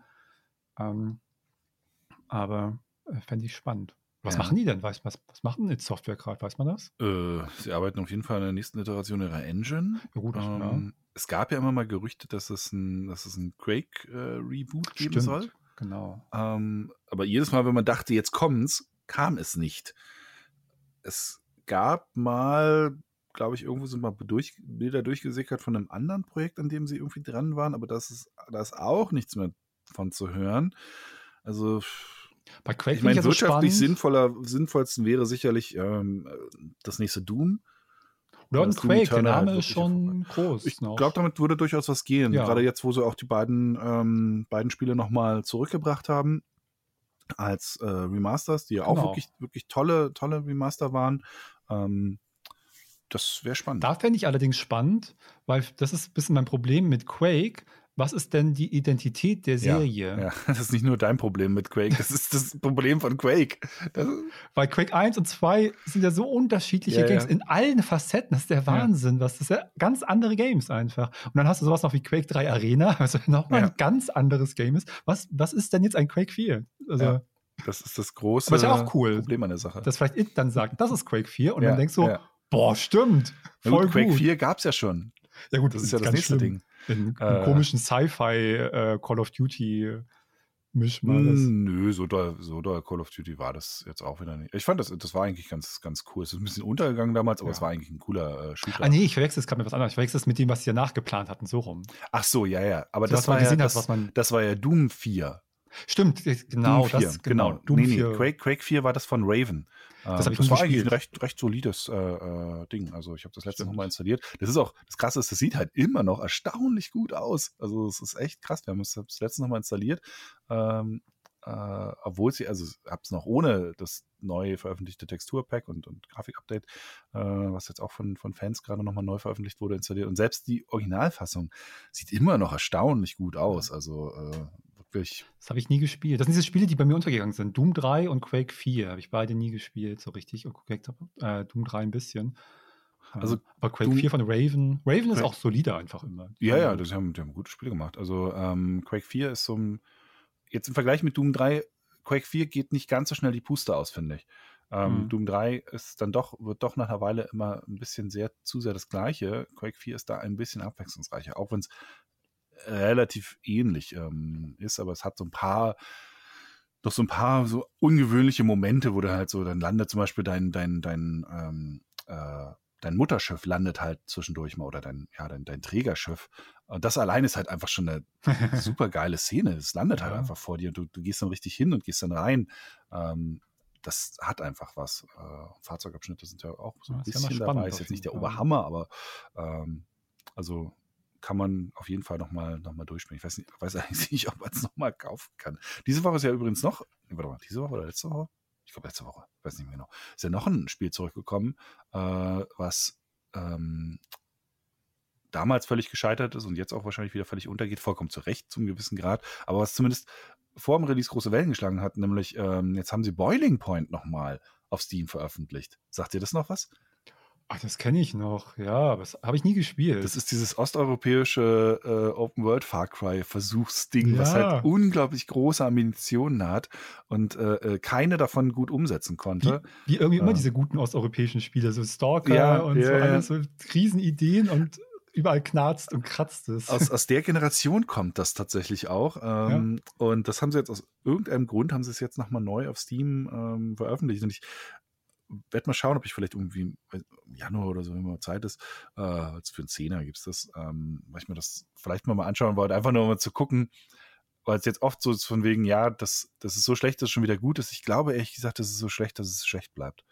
ähm, also Ja. das ist, ich glaube nicht, dass es über diese Hürde rüberkommt, aber ich würde es mir zumindest mal anschauen, äh, ob da genug rauszufinden ist. Weil es gab durchaus Patches dann für das Spiel noch, äh, was ja auch unglaublich verbuggt rauskam. Ähm, es wurde durchaus ein bisschen repariert, aber ähm, ich glaube, es wurde nie in dem Bereich, wo es wirklich, wirklich gut war und seinen, seinen Ambitionen auch nur ansatzweise gerecht werden konnte, ähm, gekommen ist. Aber also als historisches Kuriosum ist es vielleicht zumindest noch ganz interessant. interessant. Ist ein bisschen, ist ein bisschen so wie, wie auch Trespasser. Also Jurassic Park. Trespasser. Das ist als historisches Kuriosum interessant, spieleentwicklungstechnisch.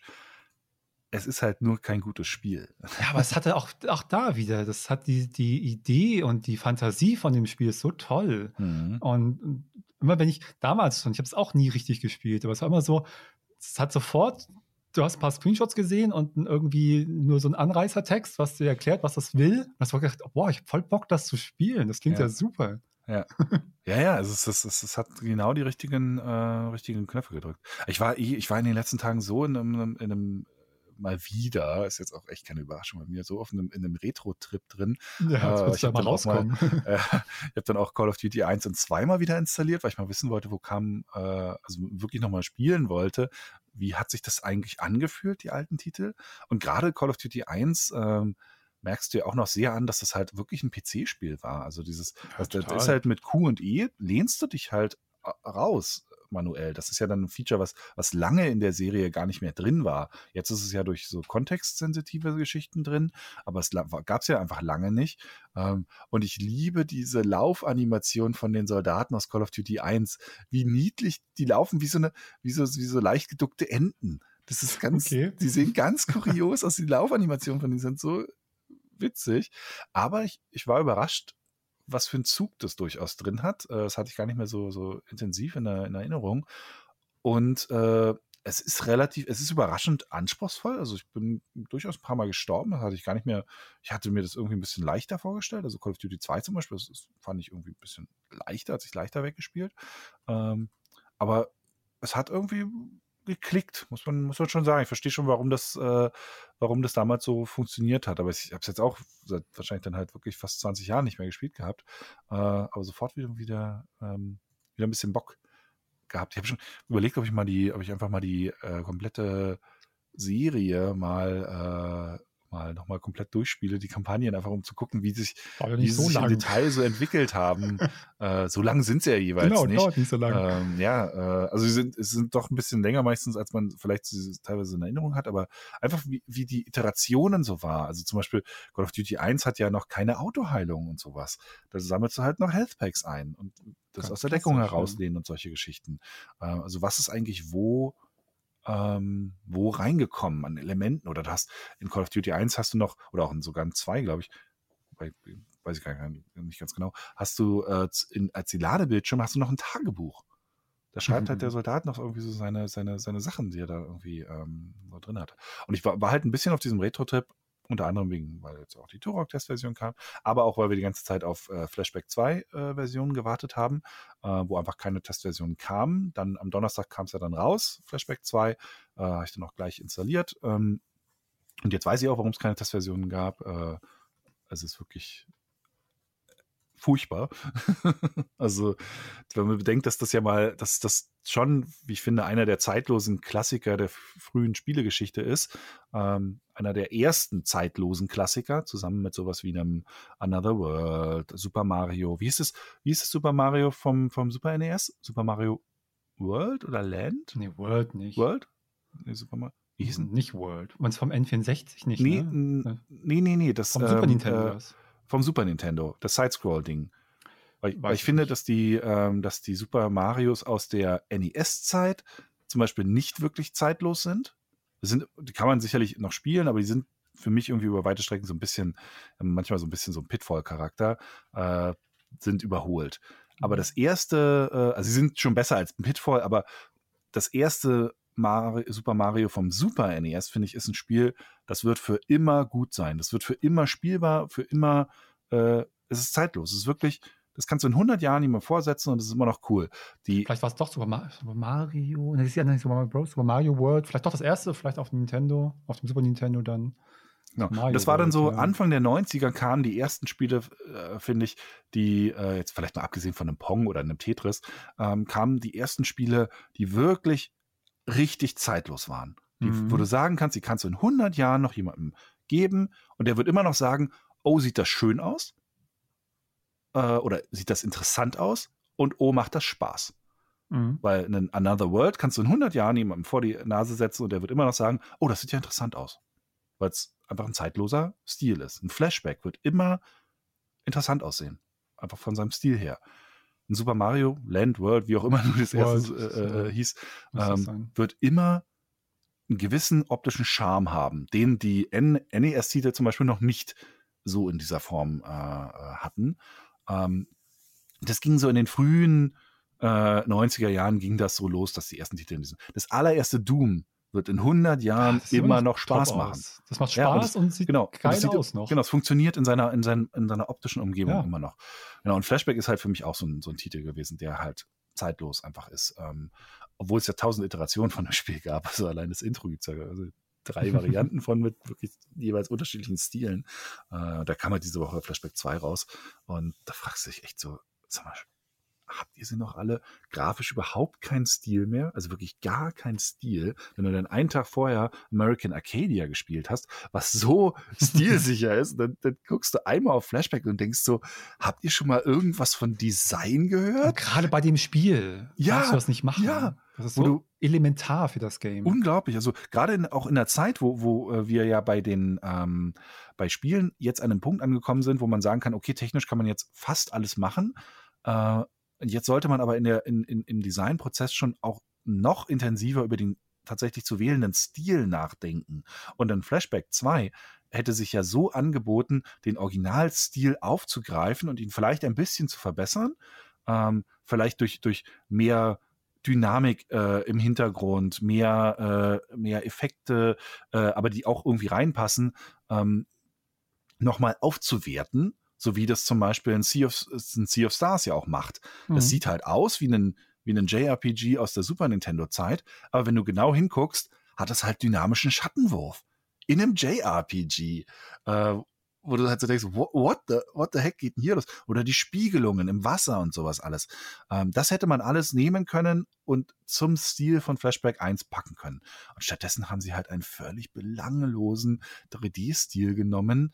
Ähm, eines der hässlichsten Interfaces, die ich seit langem gesehen habe. Auch die Art und Weise, wie Informationen eingeblendet werden in der Spielwelt. Furchtbar. Es spielt sich scheiße. Es ist total verbuggt. Ich bin jetzt schon, ich bin immer noch im ersten Level äh, und habe schon eine Stelle, wo ich einfach jetzt schon zweimal nachgeladen, nee, dreimal, äh, dreimal neu gestartet, ähm, ja, äh, Plotstopper. Wand geht nicht kaputt, obwohl man die Granate drauf schießt. Schön. Und äh, wirklich, und das für ein 40 Euro teures Sidescroll-Action-Spiel, wo er 40, also 40 Euro in diesem Genre müsste die absolute Oberklasse sein. Ja, ich Ja. weiß, Mario, die Nintendo-Spiele sind noch mal ein bisschen teurer. Ja, Mario aber die aber nicht sind- damit reinzählen. Genau, die sind halt, Nummer eins ist Nintendo und Nummer zwei, die sind halt auch über jeden Zweifel erhaben. Also spiel mal in Super Mario World.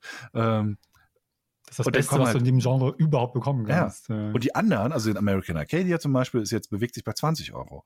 Ein Ori, glaube ich, die kosten so um die 30 Euro. die haben es auch super verdient. Sind so tolle Spiele. Ja, und, und die kommen halt jetzt hier mit einem 40 Euro. Aber Mhm. ja gut, so wahnsinnig überrascht sollte man nicht sein. Microids haben, französische Publisher, die haben ja auch das äh, 13 Remake durchgewunken.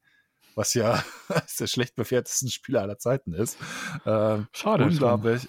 Ja, und echt so gute Kindheitserinnerungen dran gehabt und so cool. Und ey, allein schon das Charakterdesign. Da haben sie jetzt Dialogszenen eingebaut, ähm, wo du dann die Gesichter von den Leuten groß siehst, sowieso auf so zwei, ja, äh, wie so, so auf zwei Kartenblättern, die dir vor dir äh, sind, wo dann unten so ein bisschen Text eingeblendet wird, ist auch Okay. komplett vertont auf Französisch und Englisch. Und diese Gesichter sehen halt aus wie von KI generiert. Also so, so ganz aalglatte, hübsche äh, äh, junge Charaktermodelle, die sehen halt, es ist halt wirklich, als hätte die eine KI die rausgeschmissen. Vielleicht hat die tatsächlich eine KI rausgeschmissen, ich weiß es nicht. Aber ähm, äh, wirklich so stillos und auch, auch so durcheinander die Stile. Wahnsinn, was für eine Scheiße. Schade. Äh, dann macht's lieber gar nicht, muss man echt sagen. Also ja, wirklich da hat keiner was von. furchtbar. Hat jetzt auch, muss man fairerweise sagen, hat natürlich auch niemand drauf gewartet, hat über, überhaupt keiner interessiert mitbekommen. keinen. Aber es ist halt trotzdem so ein, also ich, du hättest da, glaube ich, was, was Cooles draus machen können. Gerade wenn du auch den, den klassischen Stil nochmal aufgegriffen hättest. Es gab letztens sogar witzigerweise ein Spiel, was Flashback ähm, sehr, sehr nah gekommen ist. Ein bisschen pixeliger war am Ende, eher so ein Indie-Titel, aber es hatte zum Beispiel fast eins zu eins dieselben Animationen für das Springen und das sich irgendwo festhalten. Die waren ja sehr markant. Ähm, und das war tausendmal näher an einem neuen Flashback dran als dieses neue Ding. Also echt ah, furchtbar, furchtbar, wie da irgendwie versucht wird, aus den Namen nochmal was rauszuholen. Und gerade jetzt Obwohl es ja, kein- ist ja dieses- kein Name, muss man ehrlich sagen, heute. Ja, das stimmt. Es ist, es, es ist, äh, es ist auch zum Beispiel sogar noch weniger ein Name als jetzt ein System Shock. Was ja, auch schon kein, kein so großer Name mehr ist, muss man ja fairerweise auch äh, sagen. Nee, aber so durch die Ähm, Schockspiele, durch die Bioshocks hat es noch ein bisschen weiter Genau, durch Bioshock ist es noch ein bisschen gelebt, durch System Shock 2 natürlich auch, äh, aber System Shock 1 ist auch schon, also das Aber Flashback ist gar äh, kein Name heute, das kannst du, das kannst du irgendjemand. Weiß ja, genau, ist also ein bisschen wie Another World oder so. Wenn es Genau. nicht zum Beispiel, wenn, wenn zum Beispiel ähm, Prince of Persia nicht später dann noch als Serie, als 3D-Spielserie ähm, weitergelebt hätte, wäre das ja auch kein Name mehr. Und, und Flashback, Another World und Prince of Persia sind ja quasi aus einer, das ist ja so ein bisschen so ein Schlag. Äh, äh, Richtung. ähm, stimmt, Assassin's Creed auch so ein bisschen. Ähm, Ja. Und ja, aber das fand ich echt. Ah, weil Ja. ich finde schon, dass es ein Klassiker ist, auch wenn es kein großer Name mehr ist. Es ist auf jeden Fall ein Klassiker. Also wenn es irgendwie sowas wie eine Bibliothek mit Ja, das auf 100 jeden Fall. Spiele, die äh, äh, äh, 100 wichtigsten Spiele, dann gehört ein Flashback da durchaus mit rein. Aber es hat halt danach keine, äh, es, hat zum, es war zum Beispiel nicht stilprägend, weil niemand anders das so groß aufgegriffen hat. hat keine das- großen Auswirkungen gehabt. Genau, genau. Das Genre ist ja dann auch dadurch, dass es ähm, auf dem PC ja auch fast komplett tot war, der Plattformer, ist auch der in Anführungszeichen erwachsene Plattformer ja über weite Jahre einfach gar nicht existent gewesen, bis dann sowas wie ein, wie ein Limbo oder ein Inside kam, dass das jetzt so in den letzten Jahren wieder auch der Sidescroller als ein bisschen etwa, als ein bisschen erwachseneres Spiel funktioniert. Klar, es gab sowas wie ein Metroid oder ein Castlevania, aber Heart of Darkness noch ein bisschen. Ähm, genau, das zwischendurch, aber das ist ja auch völlig untergegangen, Heart Total. of Darkness. Genau, also das Heart of Darkness war quasi noch das Erbe von Flashback Ja. und dann war es weg. Äh, und, und dann war halt lange Zeit diesem Genre nichts Erwachsenes, äh, was irgendwie Wellen stank. Und dann ging es erst mit, mit Limbo, Braid äh, äh, und Inside ging es dann wieder so los, dass man gesagt hat, du kannst auch in dem Side-Scroll 2D Gameplay und Ansatz und Ansicht kannst du erwachsene Themen reinsetzen. Ich meine, so ein das War of Mine hätte es in den 90ern nicht gegeben Oh, das ist so gut. in dieser Perspektive. Hätte man nicht gemacht, glaube ich. Ja. Also, ähm, aber ja, ja, das, ist so, das, ist ein tolles Spiel. ja, Das, das war auf Mine, ja. und das fand ich die Woche echt ein bisschen da. Ich die Woche ganz schön aufgeregt.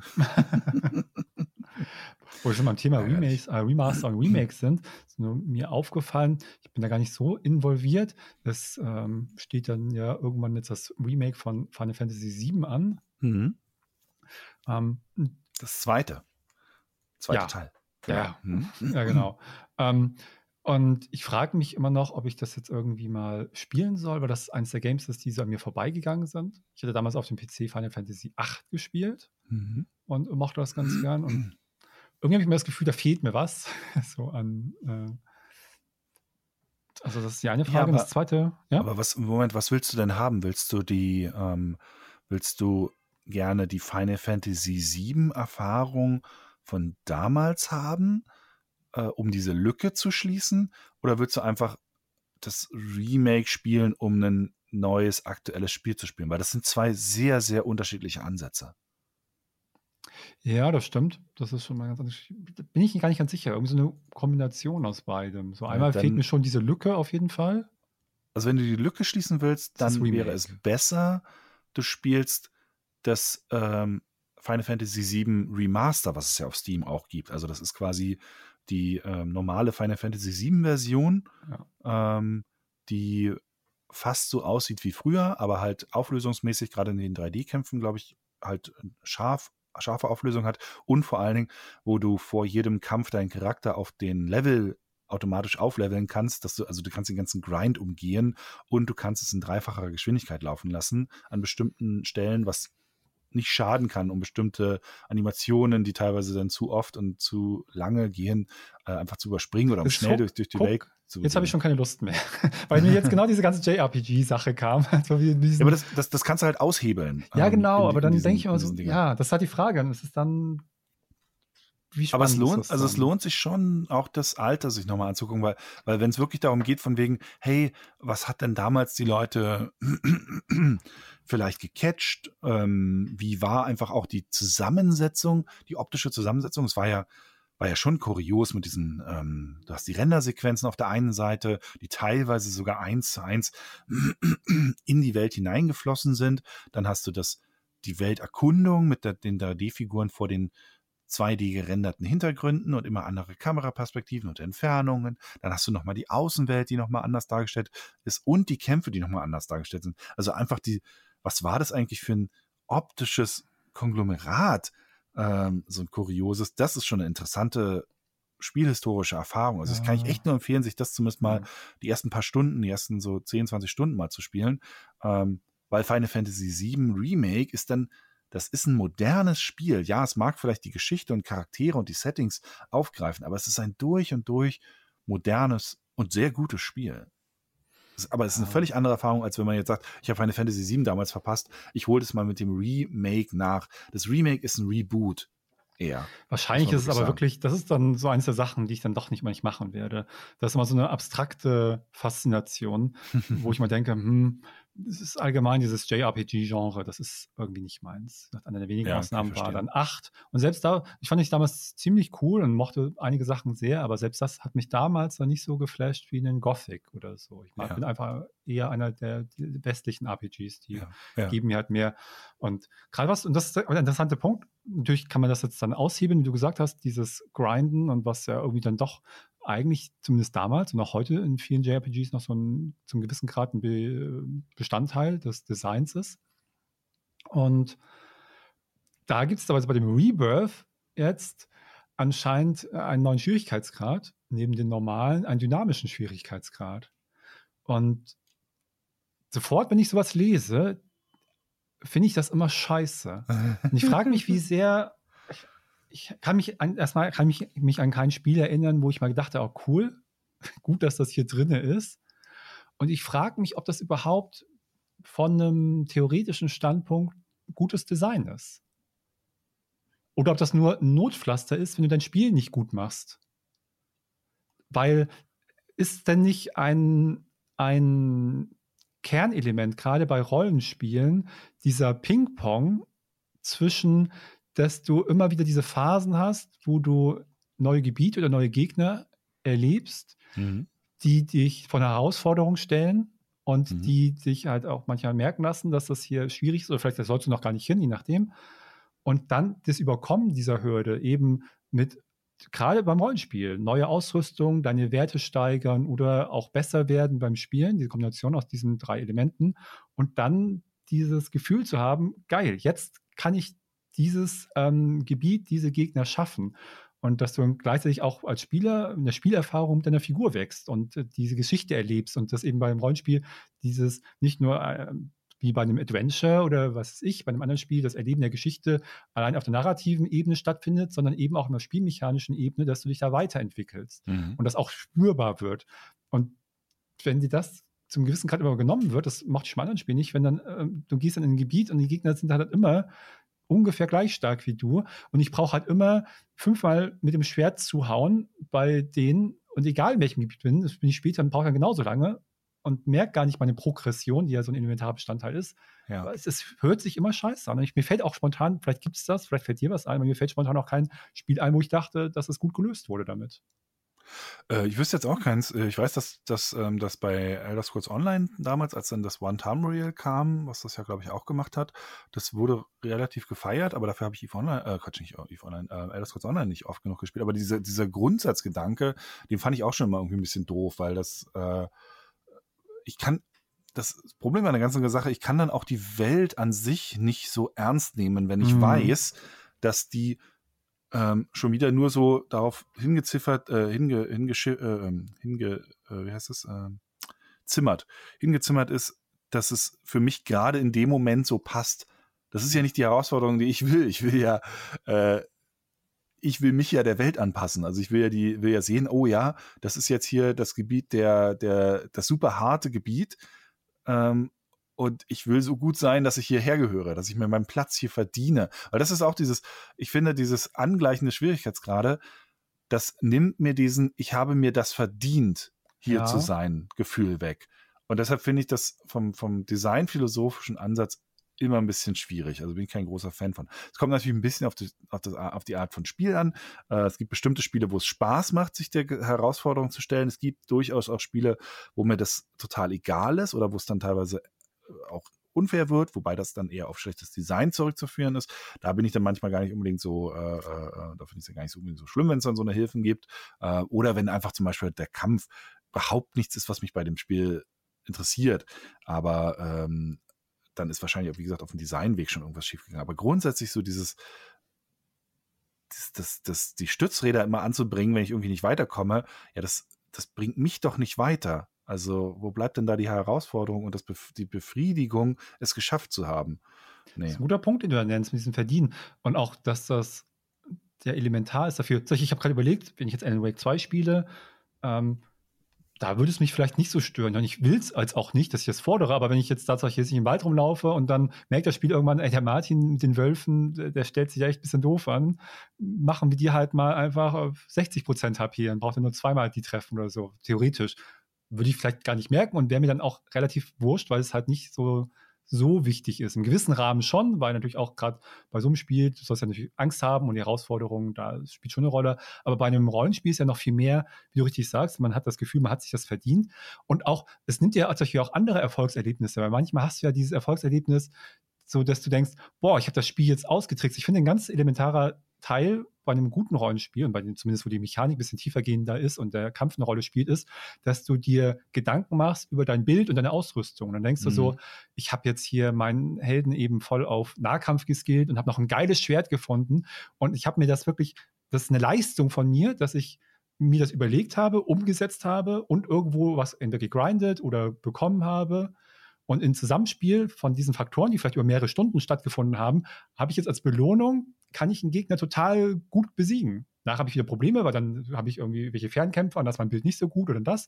Und dann muss ich wieder sehen, wie ich damit umgehe. Aber da hast du ja dieses ständige, du musst was leisten, also du musst was machen. Und eben, es ist nicht wie beim Jump'n'Run, wo dann dein Skill das Knöpfe drücken zum richtigen Zeitpunkt ist und beim Plattformer, dass ich genau die richtige Entfernung weiß, sondern beim Rollenspiel, zumindest bei dem, wie der Kampf so wichtig ist und wo es sowas gibt wie Ausrüstung und ähm, Level und Skills und Talente und Perks, ist ja ein Teil des Skills, ist das System zu verstehen und dann auf deine Bedürfnisse umzusetzen. Diese Talente zu nehmen, die dir als Spielstil liegen und die du irgendwie identifiziert hast, dass die eine Synergie haben.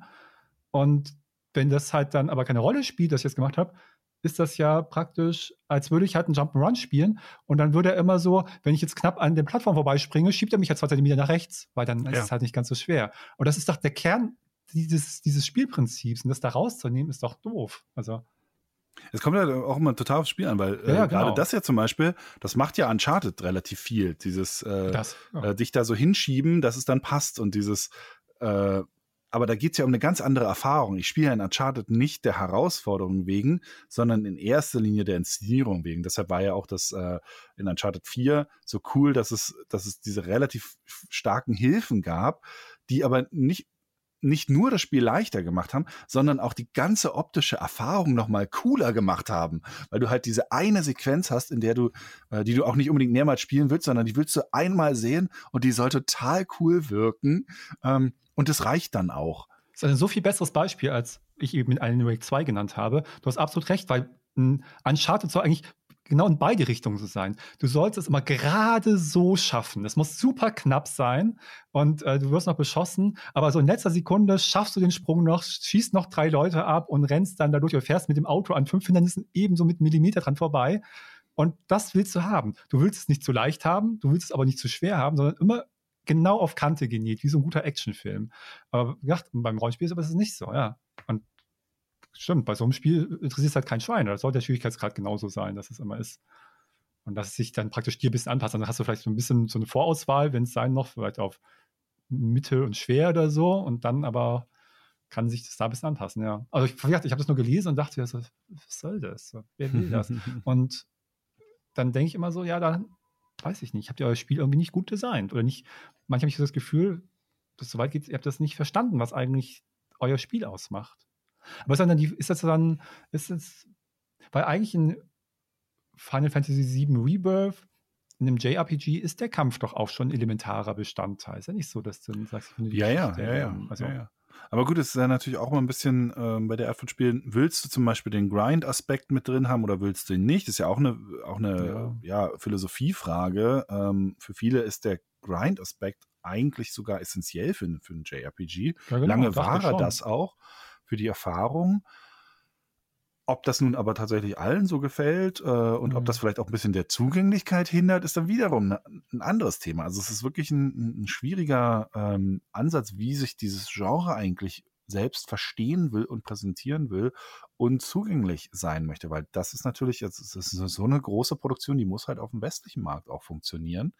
Ähm, hat sie jetzt mit dem ersten Teil von dieser ja, Remake oder Reboot-Reihe durchaus. Also ähm, äh, das, das, hat, äh, äh, das hat funktioniert. Aber sie müssen es erstens jetzt nochmal noch mal zweimal wiederholen. und äh, bin eh gespannt, wie da so ein bisschen das Interesse ist, weil irgendwie ich habe so ein bisschen das Gefühl, das Interesse jetzt schon am zweiten Teil schon ein bisschen, bisschen niedriger. Ähm, mal gucken. Ähm, aber wahrscheinlich aber sind das alles solche, äh, solche Kompromisse, die natürlich in Richtung der Zugänglichkeit gedacht sind. Zumindest gedacht. Wenn man über Zugänglichkeit spricht, geht es ja auch darum, gerade wenn man neue Leute in, in, in das Spiel, in das Genre, in die Franchise holt, weil die vielleicht eben nicht diese Erwartungen haben, dass sie sagen, mhm. ich in Final Fantasy 7, auch wenn es halt ein Rebirth ist, der, zu dieser Serie und so gehört der Grind mit dazu, sondern neue Leute.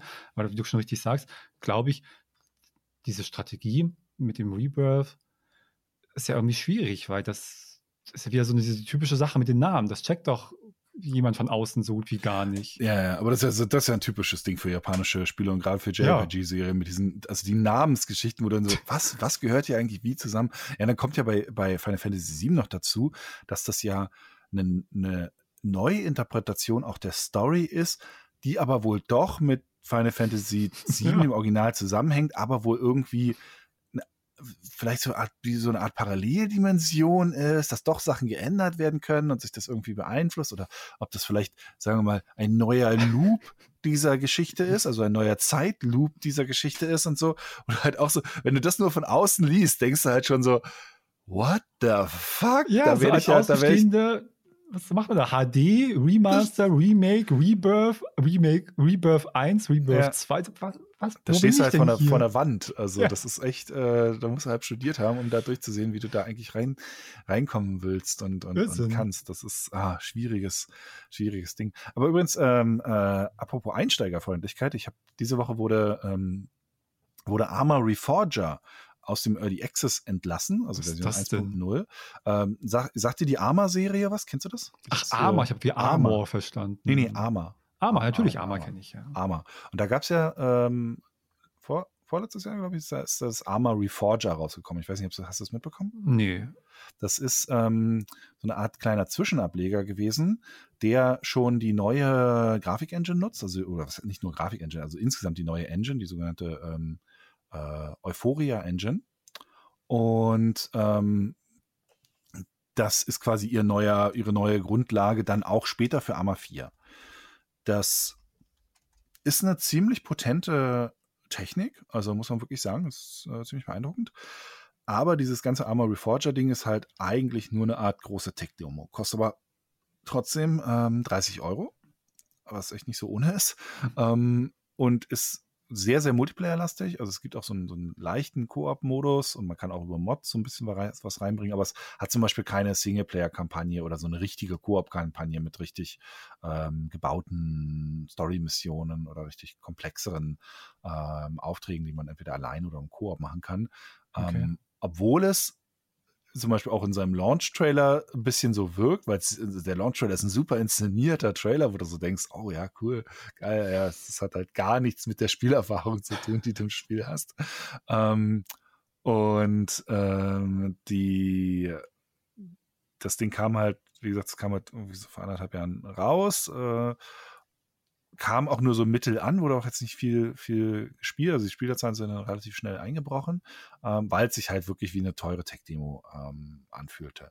Aber auf der anderen Seite, ich habe gestern Abend ähm, das mit äh, äh, zwei Kumpels, beziehungsweise am Ende waren wir dann zu viert gespielt. Und wir haben halt, ich glaube, wir haben so um acht angefangen und irgendwann so kurz vor drei meint jemand, Leute, es ist kurz vor drei. Und wir so, was? bitte, bitte, was? Ähm, weil es so ein irre intensives Erlebnis dann schon wieder war und ähm, dieses Mittendrin-Gefühl bringt das Spiel so gut rüber wie kein anderes Spiel in diese Richtung. Also äh, so ein bisschen das, was wir manchmal auch bei Daisy hatten, dass du das Gefühl hast, du bist wie auf einer Nachtwanderung äh, mhm. unterwegs, aber auch eine Nachtwanderung, wo echt viel, viel schief gehen kann. Ja. Nachtwanderung. äh, das kriegt es wirklich gut rüber und vor allem jetzt halt mit ein bisschen modernerer Technik. Es ist sicherlich immer noch nicht das, was man jetzt aus absoluten Top-Spielen von der Optik her gewohnt ist, aber es sieht schon echt richtig cool aus, wenn du da nachts über ein Feld läufst und dann hast du einen bedeckten Himmel und auf einmal ähm, ziehen die Wolken auf und der Mond erhält die Umgebung und das mhm. Licht, die Lichttemperatur oder die Lichtintensität ändert sich. Das, du stehst auf diesem Feld und denkst so, das ist ja der Wahnsinn. Oder wenn Wolken über, übers Feld ziehen und sich ständig das, die, die Farbtemperatur vom Licht ändert, das ist so cool. Und dazu dieser osteuropäische äh, Look, weil ja zum Beispiel das auf der Insel aus dem Original Operation Flashpoint, also auf der einen, auf der Everon, äh, äh, spielt, also aus dem allerersten Operation Flashpoint, ähm, die Insel haben sie quasi jetzt nachgebaut, neu nachgebaut. Das sieht so cool aus. Ich, würde mir sofort ein Remake der Kampagne wünschen. Ich hoffe, das kommt irgendwie. Man weiß zum Beispiel auch noch nicht, ob Arma 4 dieses 80er Jahre kalte Kriegssetting haben wird oder ob das wieder irgendwie nahe Zukunft oder Gegenwart oder sowas sein wird. Aber der Vorteil ein bisschen an diesen Arma Reforger, was halt äh, in den 80er Jahren spielt, ist, dass die Technik noch relativ zugänglich ist. Also da ist nicht viel mit Digital-Sachen dran. Da hast du nicht auf jeder Waffe 15 Aufsätze drauf, durch die du durchschalten musst. Also es ist alles relativ leicht erlernbar. Mhm. Ähm, und was so zugänglich angeht, Arma ist grundsätzlich keine sonderlich zugängliche Serie. Also wenn du jetzt zum Beispiel in Arma 3 einsteigst, ist es schon schwer durchzusehen, welche DLCs lohnen sich, welche braucht man überhaupt haben. Dann guckst du einmal in die Serverliste äh, rein und verstehst die Welt nicht mehr, weil es so viele äh, gemoddete Server und so viele Spielvarianten gibt. Das ist ja im Grunde genommen eher heutzutage wie so eine Art Sandbox-Startpunkt, von wo aus dann tausend Sachen starten können. Tausend gemoddete Koop-Missionen, äh, Arma Live, was für sich selbst nochmal mehr oder weniger ein ganz eigenes, äh, eigenes Erlebnis sein kann. Also es ist es kann so erschlagend sein, auch von den ganzen spielerischen Möglichkeiten, was du alles machen kannst. Die tausend Fahrzeuge, die du steuern kannst, Flugzeuge, Hubschrauber, du musst alles irgendwie verstehen, wie das funktioniert. Kommunikation. Und da ist jetzt Armory Forge ein ganz netter Schritt zurück, weil es äh, wieder ein bisschen zugänglicher ist, ein bisschen einfacher zu verstehen und selbst dann ist es noch ein bisschen erschlagend. Ähm, aber was sie halt, was ich echt cool finde, ähm, was sie jetzt machen, ist, also sie arbeiten zum Beispiel sehr mit kontextsensitiven Sachen. Also du, du guckst irgendwas an und dementsprechend passt sich die Steuerung an, was bei einem Spiel mit einer relativ komplexen Steuerung wirklich mal ein erfrischender Schritt ähm, ist. Es ist immer noch komplex, aber es ist halt, du merkst richtig, dass sie richtig drüber nachgedacht haben, was muss man eigentlich steuerungsmäßig mäßig alles so anbieten, damit das halbwegs kompatibel ist, also ähm, damit die Leute halbwegs verstehen, was sie da eigentlich machen sollen. Und wir waren gestern Abend, also wir waren so im Tunnel dran, das war so ein geiles Erlebnis, obwohl halt dieser 1.0 Release super beliebig wirkt. Weil ja, es gibt jetzt zwei Transporthubschrauber, aus, den, aus denen kann man immer noch nicht schießen.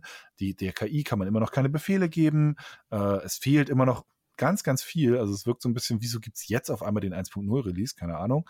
Äh, Leute sind auch nicht übermäßig begeistert. Aber die, die Grundlage für das Arma 4 ist so gut und so hoffe ich zumindest, so, so vielversprechend. Das könnte echt nochmal ein, ein Wahnsinnserlebnis werden. Meine Hoffnung ist dann tatsächlich, dass sie diesmal vielleicht wieder eine coole Kampagne einbauen. Also es würde schon reichen, einfach ein, Remake der Operation Flashpoint-Kampagne mit der Technik zu machen, weil es ist, es ist so ein Wahnsinnserlebnis gewesen. Ist ja auch so was ganz Einzigartiges. Das genau, das, das, das denkst du nämlich die ganze Zeit so. Das ist, es ist so eine Erfahrung, kann dir kein anderes Spiel bieten, selbst ein Squad nicht. Ähm, dieses, ja, es, es knatscht und quietscht an allen Ecken, aber andererseits hast du halt auch diese unglaubliche Freiheit und dieses, allein schon diese Bewegungsfreiheit, allein schon dieses im Wald stehen, du hast deine Karte, hast deinen Kompass, hast dein Winkeldreieck und versuchst irgendwie rauszufinden, wo bist du eigentlich? also allein schon dieses sich orientieren und dann in der Gruppe absprechen. Es gibt ja auch Leute, die spielen das dann halt wirklich so richtig militärmäßig mit, dass sie genau wissen, wie sie da vorgehen. Wir sind halt eine Gruppe Vollidioten gewesen, die durch den Wald laufen und, und wenn ein Gegner irgendwo geschossen hat, war immer so die Positionsangabe da so. Ja. Ah ja, das hilft natürlich mega weit. Ähm, aber trotzdem war es dieses, boah, wir, wir sind hier irgendwie allein im Wald und müssen uns irgendwie durchkämpfen. Gefühl, das ist das ist der Hammer. Das ist eine ähm, coole Evolution, die er so durchgemacht hat alles. Ich weiß noch, ich habe das so gefühlt, als es damals anfing, dass sich Spiele in diese Richtung entwickelt haben, so mit diesen Delta Force-Spielen. Mhm. Das fand ich schon immer ganz interessant. Und dann eben danach Operation Flashpoint und ja, jetzt in Arma. Das ist schon was ganz Eigenes. So seine Nische, die sie sich da gemacht haben und die aber auch kein anderer da stattfindet. Es hat lustigerweise viele Parallelen zu Star Citizen. Ähm, mhm, auch mit, ja. diesen, mit diesen Freiheiten, mit diesen Möglichkeiten, auch dass sie äh, äh durchaus immer versuchen, ein, ein Grundgerüst zu bauen, wo man sich so ein bisschen so fragt, braucht es das tatsächlich wirklich? Das, das, wenn man jetzt wirklich nur, wenn es wirklich nur um das Spiel gehen würde, könnte man das sicherlich einfacher machen. Ähm, gutes Beispiel ist da zum Beispiel, dass du ähm, dass die Kamera in, in, in Arma, wenn du aus der First Person spielst, dann ist die Kamera wirklich in deinem Kopf drin. Genau wie bei Star Citizen. Das machen die meisten Spiele eigentlich nicht. Ähm, selbst wenn du wechseln kannst zwischen einer First- und einer Third-Person-Kamera, ist das in der Regel nicht so, dass einfach die Kamera aus dem Kopf der Spielfigur rausgezogen wird und hinter die Spielfigur gesetzt wird, sondern das sind oft zwei unterschiedliche Kamerasysteme. Ähm, die Kamera im, in der First-Person-Perspektive in den meisten Ego-Spielen funktioniert ist keine Simulation davon, eine Kamera durch den, durch den Level zu rennen und zum Beispiel jede Bodenbewegung mitzunehmen, jede Animation eins zu eins so zu zeigen, wie die Figur, wenn man sie von draußen betrachten würde, sie ausführen würde. Stattdessen machen die meisten Spiele das so, dass sie dafür eigene Animationen bauen, auch ein, eigene Bewegungsabläufe bauen. Dadurch wirkt das in den allermeisten Spielen viel, viel ruhiger was nicht unbedingt schlecht ist, muss man fairerweise auch sagen. Ähm, hat schon seinen weil, Grund, warum das so gemacht wird, ja, ja. Genau, es hat seinen Grund. Und du merkst zum Beispiel auch bei Arma ist es wieder ähnlich wie bei Star Citizen, es ist ein bisschen, glaube ich, meiner Meinung nach, dass ein, ein, zum gewissen Grad ein Missverständnis von realistischer Simulation, weil dieses die Kamera in den Kopf reinsetzen, das simuliert nicht wirklich die, das, was ich, ähm, was ich tatsächlich sehen würde, weil es außer Ast Acht lässt, dass mein Gehirn ja natürlich kompensiert. Wenn ich durch die Straße laufe, äh, wackelt meine Optik nicht permanent hin und her, weil mein Gehirn gleicht natürlich aus, äh, dass, dass mein Ko Kopf hoch und runter geht bei jedem Schritt. Das macht Star Citizen oder Arma oder so, das machen die weniger. Da ist, da sind die We Bewegungen viel intensiv, ein bisschen zu intensiv. Also alles ein bisschen zu hakelig. Äh, das würde halt in echt würde das einfach deinen Kopf ausgleichen. Ähm, da bin ich immer ein bisschen äh, so im Zwiespalt, ob das dieser Ansatz von wegen, ja, es ist realistisch. Nee, das ist halt nicht realistisch. Ihr könnt nicht einfach, du kannst nicht die Wahrnehmung, die du mit deinen Augen hast, mit einem Monitor eins zu eins ersetzen. Das ist nicht dasselbe. Das ist eine andere. Das, was mich auch nervt, so an sowas wie Bewegungsunschärfe und Tiefenschärfe und sowas in, Spielen. Das äh, funktioniert ja auch nicht so. Also, das sind auch immer so Annäherungen an bestimmte Sachen, entweder an sowas wie Kamera äh, oder auch teilweise wie halt das normale funktioniert, aber das bringt nichts, wenn man das einfach eins zu eins auf dem Computermonitor überträgt. Das ist mit Ton ja dasselbe. Du kannst halt Ton nicht, mit einem Kopfhörer kannst du Ton nicht genauso simulieren, äh, wie du, wenn du draußen auf der Wiese stehst. Oder auch das eigene Körpergefühl. Äh, das ist ja auch immer so. Wie viel Bildanzeigen machst du zum Beispiel? Gibt es eine Anzeige dafür, ob du geduckt bist oder stehst oder ja. so? Äh, wo dann sagst, ja, nee, darf es keine Anzeige geben für, ja, weiß nicht, kann man darüber diskutieren, weil wenn ich draußen stehe, weiß ich, weiß mein Körper, in welcher Haltung ich bin. Wenn ich nur ein Monitorbild habe, weiß ich das nicht. Auch Kämpfen auf Distanzen. Ich sehe draußen, in der Natur, in, in der, sagen wir, Normalauflösung meiner Augen, sehe ich Bewegungen und Objekte in der Entfernung nämlich anders wahr, als wenn ich die auf einem Monitor sehe, ähm, was da an Bewegungen ist. Einfach schon durch unterschiedlichen, durch die Auflösungsbegrenzung und solche Geschichten. Ähm, und das kann man nicht eins zu eins kopieren und dann sagen, das ist, das ist simuliert. Simuli so eine Simulation ist keine Kopie, sondern eine Annäherung. Und da muss man halt sehr aktiv mit überlegen, wo muss die Annäherung angepasst werden, damit es am Ende näher an dem dran ist, was ich tatsächlich als echter Mensch empfinde. Ja. Und ich habe halt nicht so viel, so viel gewackelt. Das ist spannend bei Spielen, die halt eben, wo Realismus so ein Kernelement ist. Ja. Und da ist, dann, das ist eine, besonders, eine besondere Herausforderung, das richtig zu machen. Ja. Und ähm, hier, wie gesagt, ist hier immer so, bei, bei der Arma-Serie ist immer so eine Dauerdiskussion, bei Star Citizen ja äh, zum Teil halt auch so ein bisschen. Äh, Ob es das wirklich immer notwendig ist, bin ich nicht ganz davon überzeugt. Das würde sicherlich auch einfacher gehen. Aber auf der anderen Seite haben wir halt auch gestern, wie gesagt, wieder gemerkt, diese Freiheit, diese Bewegungsfreiheit und jetzt in Verbindung mit der optischen Gestaltung auch äh, und auch diesem osteuropäischen Setting so ein bisschen, weil du fährst ja da durch Dörfer, wo du so denkst, ja, da, da durch so eine Dörfer, weiß nicht, bin ich früher in der DDR auch durchgefahren, so sahen die halt aus. Ähm, das ist schon irre intensiv ja, und spannend und spaßig. Also wir waren echt, äh, obwohl wir nicht viel gerissen haben, wir waren schon sehr, ähm, sehr begeistert. Äh, ich weiß nicht, ob ich Arma Reforger jetzt tatsächlich empfehlen könnte, weil da sind sehr viele Wenns und Abers dran. Aber es macht schon unheimlich Bock auf Arma 4. Ähm, weil sie halt hier wirklich die, ja, die technische Grundlage dafür bauen müssen. Und du merkst halt auch schon, also es ist, es, es läuft richtig, richtig flüssig, zumindest bei mir. Ich hatte überhaupt keine Probleme performancemäßig. Gut, ich habe jetzt auch einen starken Rechner, aber ich habe damals, als Arma 4 raus, äh, Arma 3 rauskam, hatte ich auch einen starken Rechner. Ich konnte es nicht ansatzweise so flüssig spielen äh, wie jetzt Arma Reforger, aber sie, sie machen auch viel mehr so Multikern-Optimierung. Also es ist alles darauf ausgelegt, dass das halt jetzt so funktioniert. Ähm, und allein schon die Lichtberechnung, die war bei Daisy zum Beispiel jetzt letztens, als wir es mal wieder gespielt haben, das war ja schon echt eindrucksvoll, wie cool das gewirkt hat mit dem Licht. Mhm. Äh, das ist halt hier jetzt nochmal eine Nummer, eine Nummer besser, also nochmal noch mal cooler.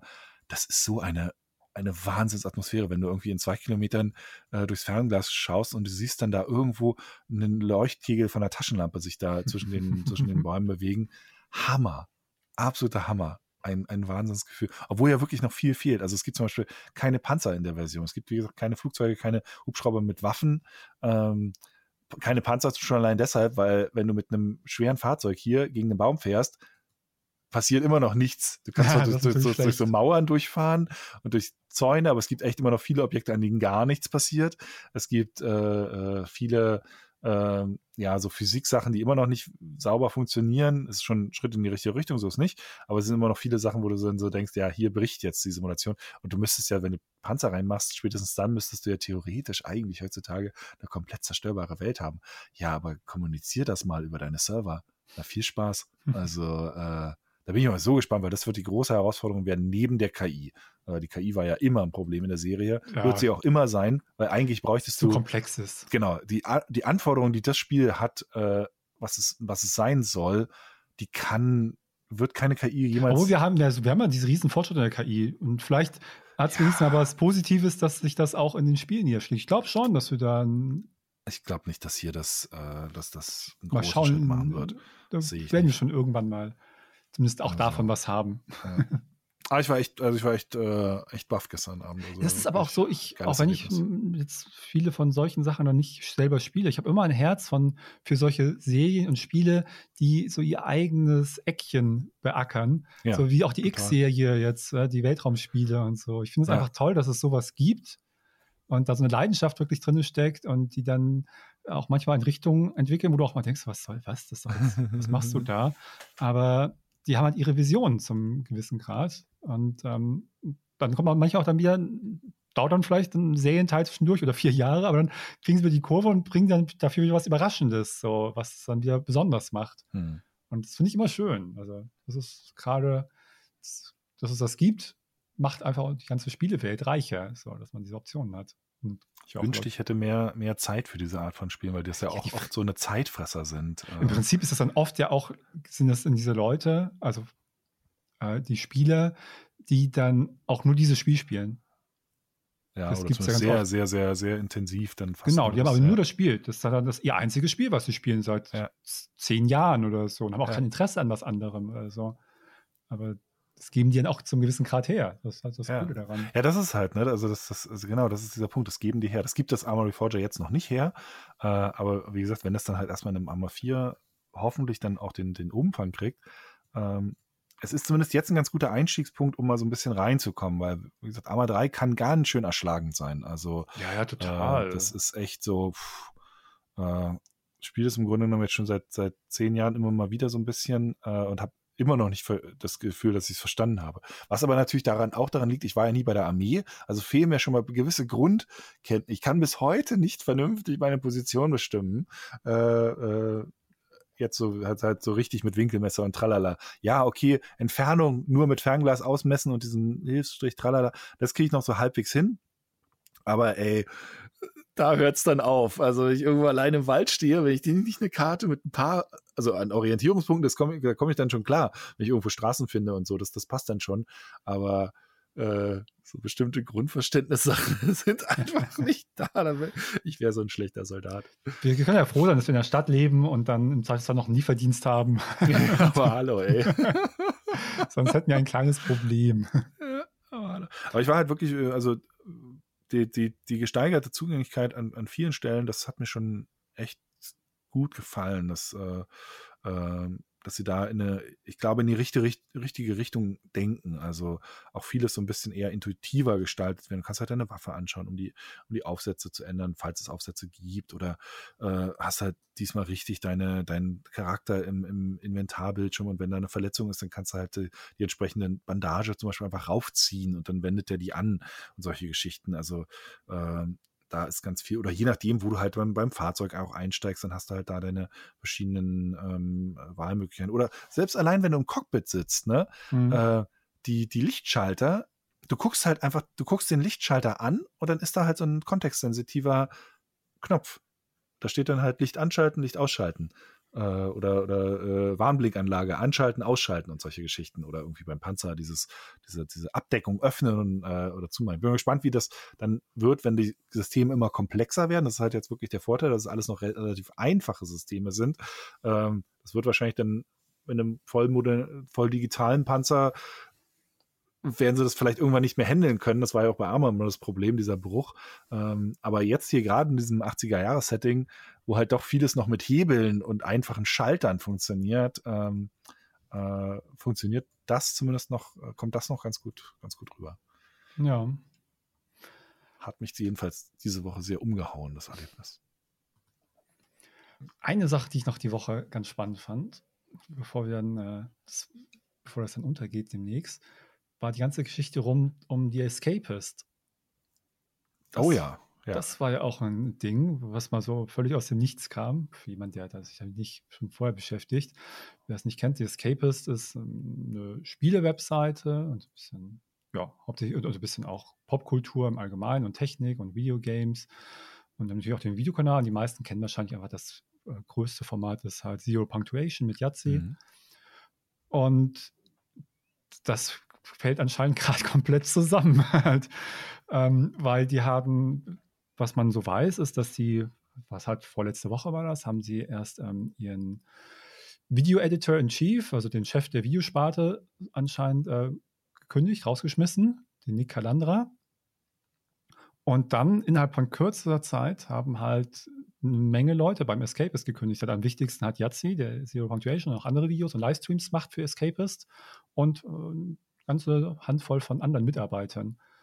Und die, und inzwischen haben die dann halt auch, das haben die auch da schon relativ schnell bekannt gegeben, inzwischen haben sie auch eine Webseite und einen äh, YouTube-Kanal, Second Wind heißt der, wo sie halt jetzt zukünftig arbeiten werden, gemeinsam. Mhm. Eine neue Firma gegründet. Da äh, auf dem YouTube-Kanal gibt es schon fünf Videos, glaube ich. Vor allem gibt es ein neues Video, das ist dann einfach der Nachfolger, der geistige Nachfolger von Zero Punctuation, das heißt Fully Ramblomatic. So heißt auch der Blog, den der sie früher selber ähm, hatte, also so ein Weblog, halt eine Webseite, die er selber geführt hat, wo er was geschrieben hatte, schon eine ganze Weile nichts mehr und die hieß halt Fully Ramblomatic und so heißt das neue Videoformat.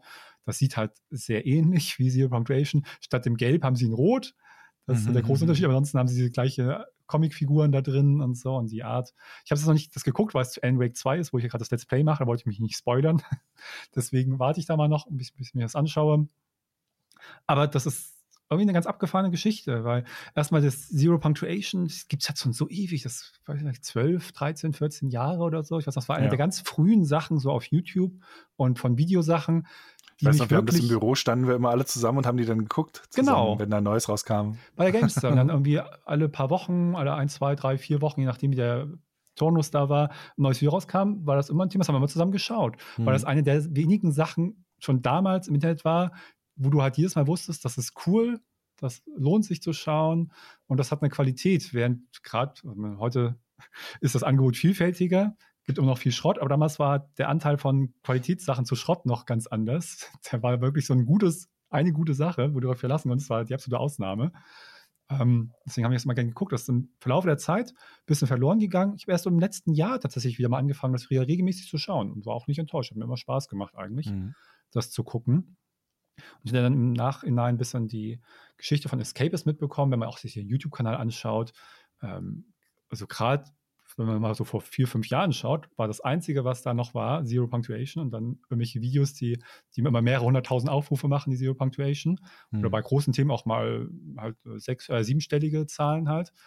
Ähm, und das andere ist dann wirklich dann im niedrigen vierstelligen Bereich, so mal mhm. auch mal so 2000 Aufrufe und mal 20, wenn es mal mehr ist und, und, und, also alles ganz durcheinander. Ähm, es hat sich von den letzten Jahren ein bisschen gebessert, weil sie eben Sachen umgestellt haben und versucht haben, so ein bisschen das zu erweitern. Und da war der Yazzi auch wohl mit äh, sehr involviert und auch der, eben der neue, damals, der vor ein paar Jahren hinzukam, dieser Nick Calandra als neuer Chef der Videosparte, die ja mhm. was aufgebaut haben.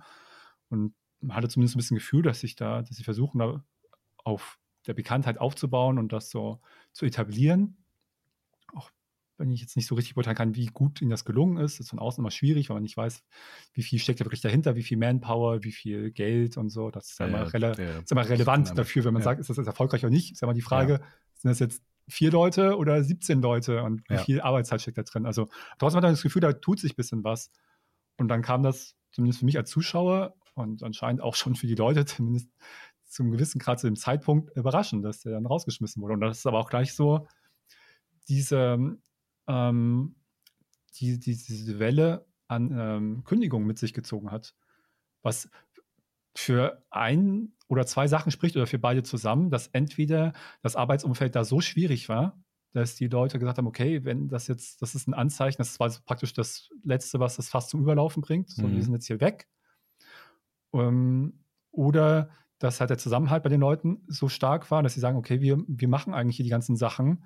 Wenn die hier oben nicht checken, was wir hier eigentlich tun und wie das am besten zu tun ist und hier irgendjemanden rausschmeißen, der essentiell ist für unser Ganzes, was wir hier tun, dann bringt das alles nichts mehr, dann ist das eh jetzt ja. zum Scheiter verurteilt. Und deswegen machen wir lieber zusammen, wo was Neues halt. Ja. Also es wird eine Kombination aus diesen verschiedenen Aspekten sein halt. Und das Umfeld wird wahrscheinlich eh schwierig gewesen sein, wenn das halt mehrere Leute waren. Du hast ja ein bisschen mehr Einblick noch als ich. Wenn man diesen YouTube-Kanal sieht und die Webseite, allein der YouTube-Kanal Zero Punctuation funktioniert gut.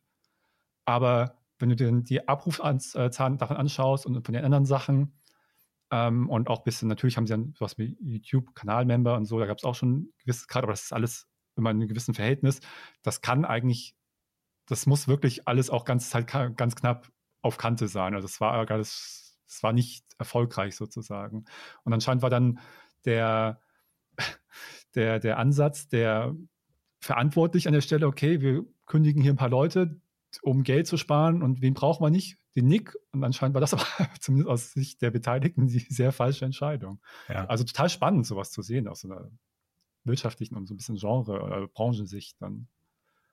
Ja, der spannende Aspekt ist da tatsächlich so vielleicht dann auch das, der Disconnect zwischen denen, die die da die abschließenden Entscheidungen treffen ja.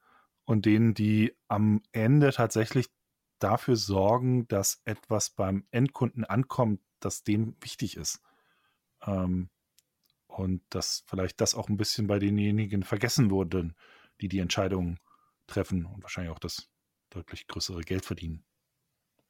Ja, aber das, aber das Krasse ist halt wirklich, es gibt natürlich zum gewissen Grad immer diesen, diese Diskrepanz zwischen so einer Management-Ebene und den Mitarbeitern und verschiedenen Ansprüchen und Wünschen. Das ist halt ganz normal. Mhm. Und das auch in der Firma, und was natürlich immer bemängelt wird, aber weil man natürlich äh, bei Unterhaltung, sei es jetzt sowas wie Filme oder in dem Fall Spiele oder Medien rund um Spiele, dass aber gesagt wird, ja, das hat ein Entertainment, aber da steckt auch viel Leidenschaft drin, einmal von den Mitarbeitern, aber auch von den Zuschauern, die sich dann in dem Spiel oder in dem Medium oder irgendwelchen Leuten sehr verbunden fühlen. Ja. Ähm, und eine Ebene drüber, die je nach Firmenstruktur, aber die halt dann eher sagen, okay, wir müssen ja irgendwie auch Geld verdienen, wie machen wir mhm. das am besten? Und da mhm. gibt es immer Reibereien und das ist ganz normal und vielleicht zu einem gewissen mhm. Grad auch gesund, dass das so mhm. stattfindet. Aber was ich überraschend finde, ist dann sowas wie bei, wir hatten es gerade mit Unity, wir haben es manchmal bei Spielefirmen oder jetzt eben bei Escapist, dass anscheinend das nicht nur Reibereien gibt, sondern dass die Ansichten so grundlegend verschieden sind mhm. und nicht nur vielleicht grundlegend verschieden, sondern auch, dass die meiner Meinung nach manchmal die Management-Ebene anscheinend so ein Missverständnis einmal von der eigenen Firma, von den eigenen Mitarbeitern, aber auch von der eigenen Zielgruppe hat, dass das so eine radikale Fehlentscheidung ist dass man das, man die falschen Leute feuert, die falschen Weichen stellt, die falschen Sachen priorisiert, die völlig an den eigenen Mitarbeitern und an der eigenen Zielgruppe vorbeigehen. Und das finde ich, aber das finde ich halt so überraschend, dass das doch stattfindet. Ja. Wie kommt denn so ein krasser Disconnect zustande? Na gut, du weißt ja auch nicht, wo, wo kommt zum Beispiel auch diese Management-Ebene her. Also ähm, hat die überhaupt einen sonderlichen Bezug zu dem, zu den Themen, äh, zu dem Publikum? Oder ist das halt einfach jemand eingesetztes? Vielleicht ja, aus einem klar, anderen Erfahrungsbereich kommt, ne? Vorher, keine Ahnung, Auto, äh, äh, Autofensterscheiben, äh, Firma für Autofensterscheiben gemanagt ähm, und soll dann da jetzt, weil er halt äh, Manager ist, da jetzt dann irgendwie das, das Ding übernehmen. Das findet ja wirklich oft genug statt. Das klingt ja, so ja, ab, ist absurd, ist, aber äh, ist ja wirklich so. Bisschen auf die Spitze getrieben, aber äh, so dieses, auf deren Ebenen wird ja hin und her getauscht. Ähm, zumindest teilweise. Ähm, und dann kann es durchaus halt mal passieren, dass dass das Verständnis dafür weg ist, wie wovon, wovon lebt der Laden hier eigentlich ja. im, im, Kern? Also was eigentlich hier die Kernmarke oder die Kern, die Kernstärke von dem ganzen Ding, wofür ja eigentlich alles drumherum gebaut ist, damit das laufen kann. Ähm, selbst wenn man dann, wie zum Beispiel halt bei einem Unity, äh, am Ende vielleicht das Geld über andere Sachen, den Großteil des Geldes reinholt, ist das Ding, was zählt, der Name der Engine und die Engine vielleicht noch an sich wenn das irgendwann nicht mehr funktioniert und keine Bedeutung mehr hat, dann kann es sein, dass vielleicht die anderen Bereiche inzwischen so für sich stehen können, dass die, ähm, dass die dann mehr oder weniger ihre eigenen Kernzentren sind. Ja, okay.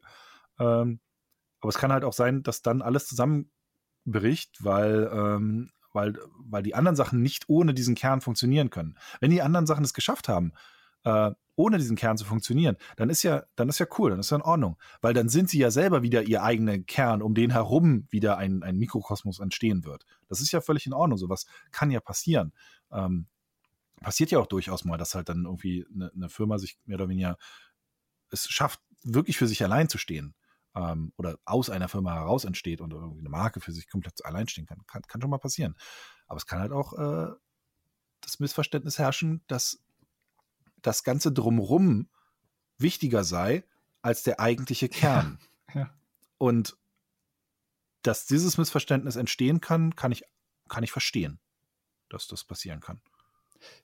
Ja, man, also man weiß dann, dass das Absolut. stattfindet und wie es dann gekommen ist. Aber ich finde es in dem Sinne doch überraschend, weil das aber eigentlich ihre Kernaufgabe ist, auch von dem Management, das zu verstehen. Und dass sie natürlich dann irgendwo immer dieses Bedürfnis haben, mal mehr, mal weniger, nicht die Daumenschrauben anzudrehen und sagen, ich hole mir noch 10% mehr raus. Das ist immer noch eine ganz andere Geschichte, die ich jetzt nicht gut finden muss, aber die ich irgendwie nachvollziehen kann. Aber wenn, aber dann hast du als Manager aber deinen Job ja verfehlt, wenn du dann den Bezug zum eigenen Produkt, zum eigenen Zielgruppe verlierst und dann die komplett falschen Entscheidungen triffst. Also man kann das ja, gut, aber, nur, weil wir, aber nur weil wir Manager bezahlen, als seien sie unfehlbare Götter, ja. sind sie ja überraschenderweise keine. Ja, das ist es halt. Ja, das stimmt. Die machen genauso viel wie wir. Ja. ja, man glaubt ja immer so von wegen, naja, gut, wenn die jetzt, also die müssen ja wissen, was sie, wissen tun. was sie da machen.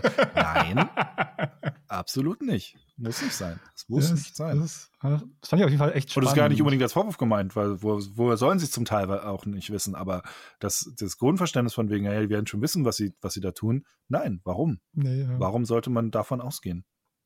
Auf keinen Fall. Also dafür mhm. sehen wir zu viel äh, Hinweise darauf, dass das äh, eventuell nicht eine universelle Wahrheit ist. Äh, auch wenn sie die ja. fette Karre fahren oder das dicke Haus haben oder sich überhaupt ein Haus leisten können. Ähm, manchmal ist es dann halt so richtig krass wie in diesem Fall. Halt, ja, ja, halt das so ist, genau, wenn, wenn, wenn halt die Zuspitzung passiert. Ne? Ja. Aber gut, das, äh, bei Spielefirmen haben wir das auch oft genug gehabt, wo du dann halt auch gemerkt hast, ja, wie scheint es da eine zu krasse Diskrepanz zu geben. Wie du schon sagst, wenn, wenn halt dieser Bogen überspannt ist, also wenn dieses, dieses ähm, dieser Konflikt, den es wahrscheinlich immer gibt, sagen wir mal, zwischen der schaffenden und vielleicht auch zum gewissen Teil kreativen Ebene und der managen und, und, der, und der verwaltenden Ebene, ähm, weil die natürlich auch ein bisschen andere Zielsetzungen haben, ist ja, ja verständlich, ähm, dass da, dass da immer eine gewisse Reibung da ist. Aber wenn, wenn diese Reibung halt einen gewissen Punkt überschreitet und der Laden dann halt nicht mehr funktioniert, ja, Überraschung, dann zerbricht es halt. Ich meine, das sind ja, muss man halt auch bedenken, ne? Das sind halt alles nur, nur Firmen. Die sind nicht für die Ewigkeit gebaut. Ähm, es ist jetzt zum Beispiel auch nicht so, wenn das jetzt zerbricht, ist ja, oft ist ja dann so, wenn, wenn so eine Firma dann sich auflöst und zerbricht, dann wird das so, als, als sei das jetzt ein, eine komplette Scheitern-Geschichte. Ähm, also dann wird immer nur dieses letzte Kapitel gesehen dafür, dass das irgendwie der, äh, äh, dass das irgendwie keine Erfolgsgeschichte sei. Aber was da ein bisschen ausgeblendet wird, die Aufgabe von, einer, von, von so einer Firma ist ja nicht, am Ende irgendwie in einer Endabrechnung dazustehen und als, als, als, als Erfolg zu gelten, weil wo ist denn Ende? Kommt jetzt irgendwann, kommt irgendjemand und macht jetzt hier einen Schnitt und sagt, so, und jetzt werten wir mal aus, wer gewonnen hat und wer nicht. Sondern die Aufgabe äh, ist, ist halt im Zweifelsfall dafür zu sorgen, dass die Mitarbeiter Gehälter kriegen können. Und wenn das 20 Jahre lang funktioniert hat, und dann irgendwann, keine Ahnung, äh, keine Schornsteinfeger mehr gebraucht werden und die Schornsteinfeger aufhört, Firma aufhört, dann ist es ja, ist ja nicht, sind die 20 Jahre davor ja nicht auf einmal ausgelöscht.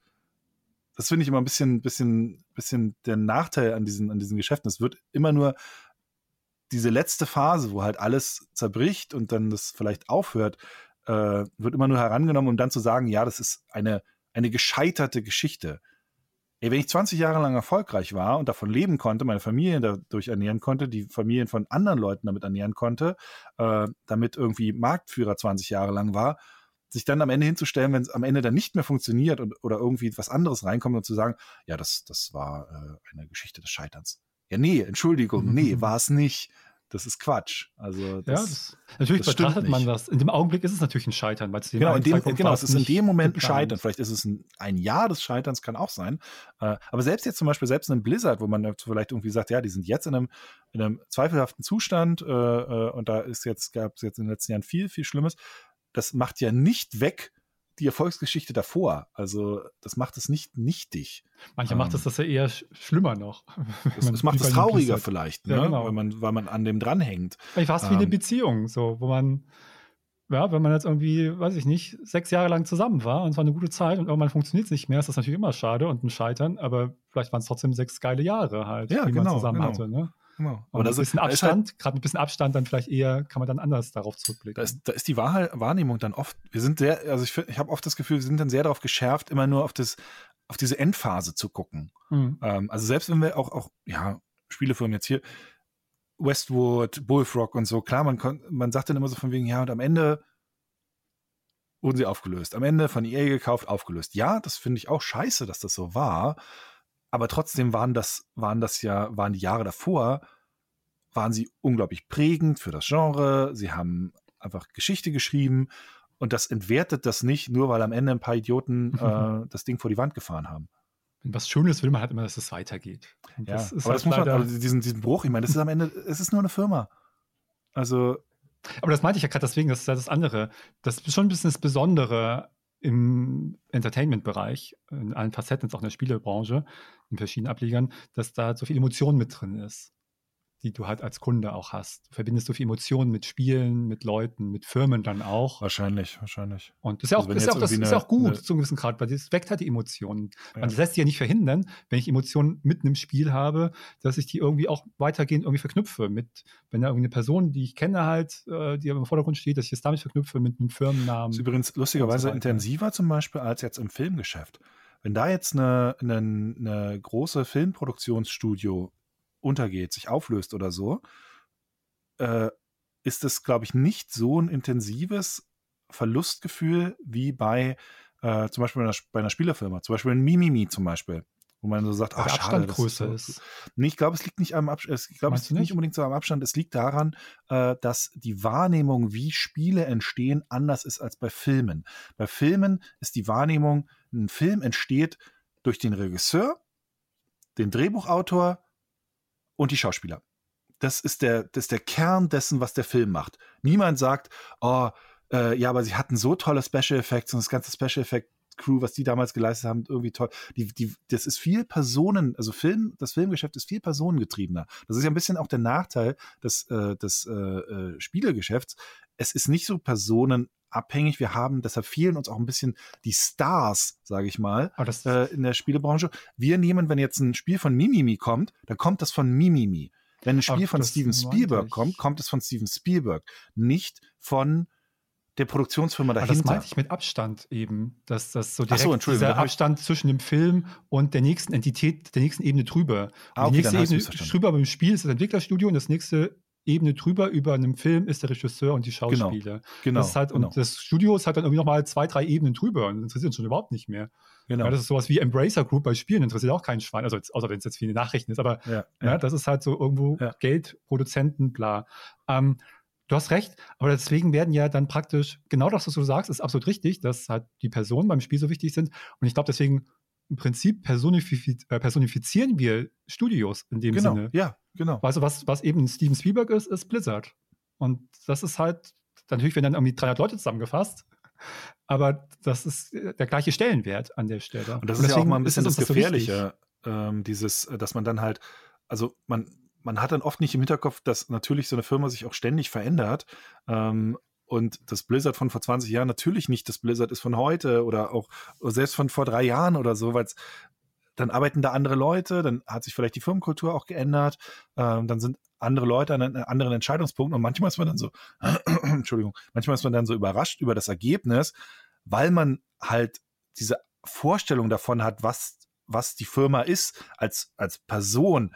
Aber so, so funktioniert die Firma dahinter nicht. Ja, genau. Äh, also man hat halt einfach nur alles der Vereinfachung halber auf diesen Namen projiziert, als sei das eine Person, auf die man sich, sagen wir mal, zu einem gewissen Grad verlassen kann, weil man sie seit 20 Jahren kennt.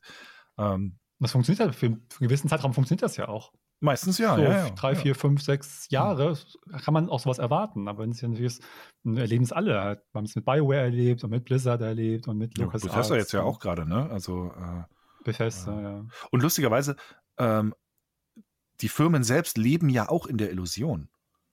Also sie nehmen sich, sie präsentieren sich ja auch so und, und, und nehmen sich zum Teil, glaube ich, auch so wahr, äh, als seien sie eine, äh, eine einzelne Entität, die eine Ja, durchgängige äh, Persönlichkeit hat. Aber ich glaube, das ist jetzt zu einem gewissen Grad auch richtig. Es gibt ja sowas wie Firmenkultur durchaus. Aber nur zu einem Also- gewissen Grad. Genau, es ist halt diese, dieses, also sie machen es natürlich einmal, weil das, weil sie das, ähm, weil das tatsächlich in gewissen Grad richtig ist, so eine, so eine Firmenkultur, weil das vielleicht auch für die Angestellten wichtig ist, um sowas Ja, zu kriegen sicher. und um neue Leute auch dazu zu holen und dann Ja.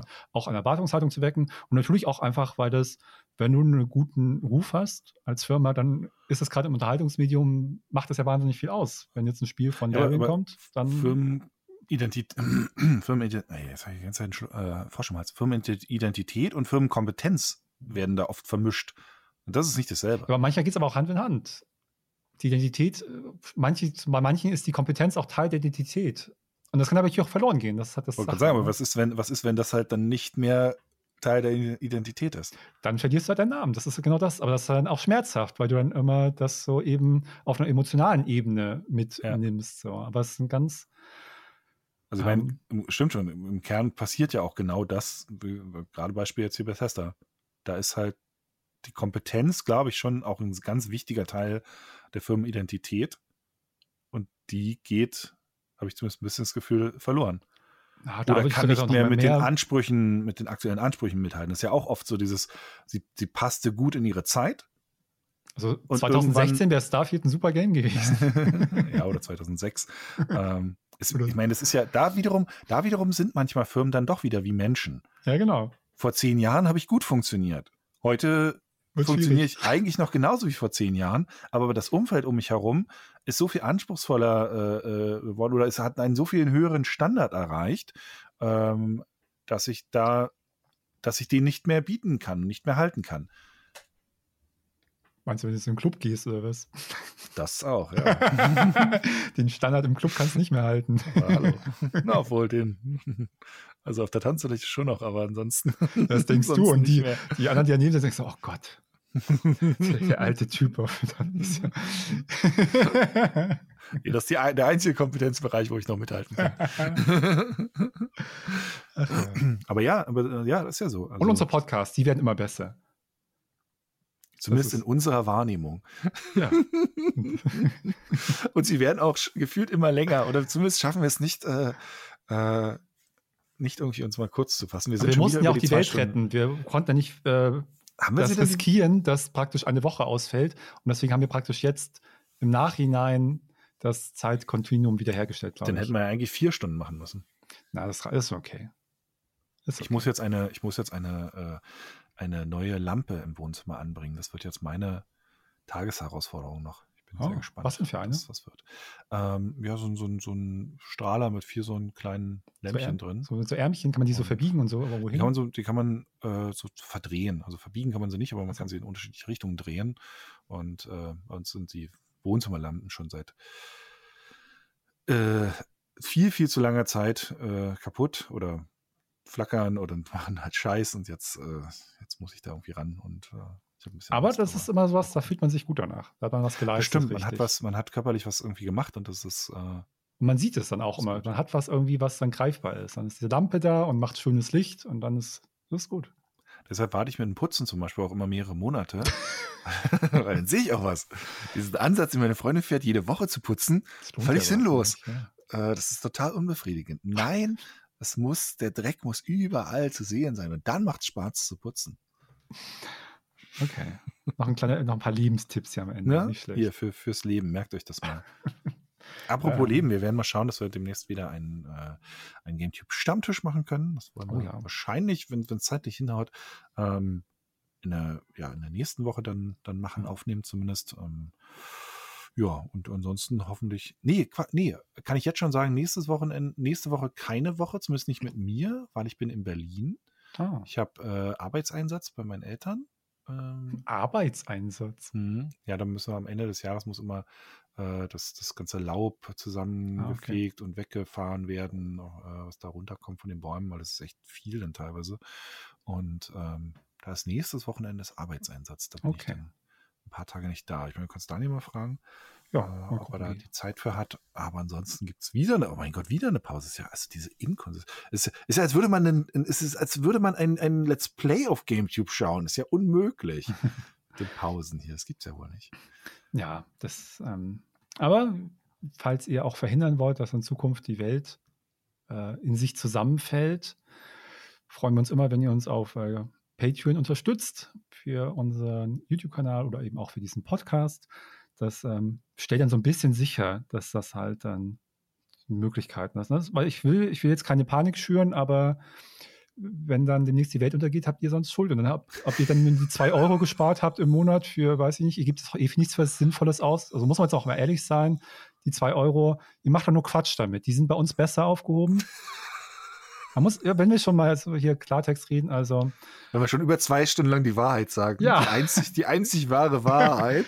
dann auch, endet auch noch mal die Wahrheit. So, also das ist halt das Allermindeste, was ihr machen könnt. Ja, so, also und ob die, die Oma die Medikamente braucht, die auch nicht so dringend. Deswegen lieber das Geld bei uns investieren. Das ist meine Meinung Mhm. dazu. Okay. Ich bedanke mich an, aller, an, an dieser Stelle äh, bei allen, die jetzt ihr Patreon-Abo kündigen. Nein, das sind ja verantwortungsvolle. Menschen. Die halten so. die Gesellschaft am Laufen. Das ist wahr. Richtig. Gut, ähm, ja, also es geht hier demnächst weiter. Ja. In welcher Konstellation und in welcher Form werdet ihr wie immer sehen. Habt noch ein schönes Restwochenende, einen guten Start in die neue Woche dann. Und bis zum nächsten Mal. Macht's Bis gut. Tschüss. Mal. Tschüss.